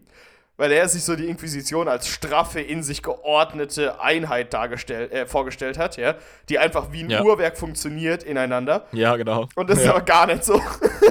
Nein, überhaupt nicht. Und sie ist sehr clever, weil so hat sie den besten Zugang zu äh, Jürgen und seiner Fähigkeit. Genau, weil wenn, wenn sie ihn mal. mitnehmen würde, einfach als äh, permanenten Begleiter, dann wäre der die erste Zielscheibe für andere Inquisitoren, die darin eine Gefahr sehen würden, zum Beispiel. Oder ihn selbst haben wollen oder so. Ja, es ist ja was Besonderes. Und jetzt kann sie halt einfach den so ein bisschen, ne? Ja, ich weiß, wo er ist. Muss niemand wissen. Ist alles gut. Ich kann ihn mir holen. Wenn er einfach in der Mhm. freien Wildbahn rumläuft. Ja, das, das ist schon clever. Das ist echt cool geschrieben, ja. Sehr glaubwürdig auch. Also das, das ganze Setting wird ähm, bereichert und wird ähm, angetastet, beschrieben, aber nicht verletzt. Äh, es ist ein sehr geiler Roman, der sich sehr gut in das allgemeine Setting einfügt. Auf jeden Fall, der hat total Spaß gemacht und ich freue mich auf mehr. Wir werden das aber nicht im Rahmen des Buchclubs besprechen, denn es gibt so viel anderes in so vielen verschiedenen, äh, mit so vielen verschiedenen anderen Aspekten und so vielen anderen Fraktionen, was wir noch alles besprechen müssen. Da können wir uns nicht auf eine Sache konzentrieren. Deswegen werden wir KFSK nicht weiter im Buchclub behandeln. Aber, meine lieben Freunde, äh, ich werde das auf jeden Fall privat weiterverfolgen und mir die anderen Romane auch mal geben. Äh, ja, und wie gesagt, habt da keine Scheu, äh, wartet nicht auf eine andere Folge, bis ihr da weitermacht, die wird es nicht geben. Ähm, macht das einfach selbstständig und genießt die weiteren Teile. Ja. Gut, äh, mein Lieber, das war wunderschön, aber wir kommen jetzt auch langsam an die Grenze der Länge der Podcasts ran, die wir so immer machen. Wollen wir uns einfach verabschieden von den lieben Leuten? Ja, selbstverständlich. Ich, Gut. ich finde es auch äh, easy und chillig. Du bist ja auch kein Mann vieler Worte und kommst direkt zur Sache. Von daher Ja, ja. sind wir ja schon mittendrin. Das ist so. Meine lieben Freunde, eine wunderschöne Folge war das. Kaifes Kane für den Imperator. Wunder, wunderschön. Ich freue mich auf die anderen Folgen. Wenn ihr bei den Sachen, die wir hier ausgeführt haben, über die äh, Sachen, die so alle passiert sind in dieser Story, wenn ihr da Beanstandungen habt, wenn ihr sagt, da haben wir Bullshit gelabert, das war überhaupt gar nicht so, dann schreibt uns das doch einfach. Actuallys sind immer gerne gesehen. Das könnt ihr über E-Mail machen, adeptusinepris.protonmail.com oder eben über die gängigen Social Media Kanäle. Wenn ihr Einfluss darauf haben wollt, welche weiteren Bücher wir in den Buchclub-Folgen besprechen, dann könnt ihr das gerne machen, wenn ihr Teil der Discord-Community werdet. Und wie ihr das tun könnt, Patreon.com slash Adeptusinepris. Ab 3,50 Euro seid ihr dabei. Neben den Entscheidungsrechten bei den Buchclub-Folgen und Teil der geilen Community zu sein, könnt ihr natürlich auch den Bonus-Content genießen. Jetzt bleibt mir nichts mehr anderes zu sagen, als wir sehen uns in der nächsten Folge von Adeptus Inepris wieder. Das war euer Jabba und Euer Irm. lasst euch nicht vom Warp erwischen. Ciao. Kai, Kai, Kai, Kai, IFSK, IFSK, Kai, Kai, Kai, IFSK, IFSK.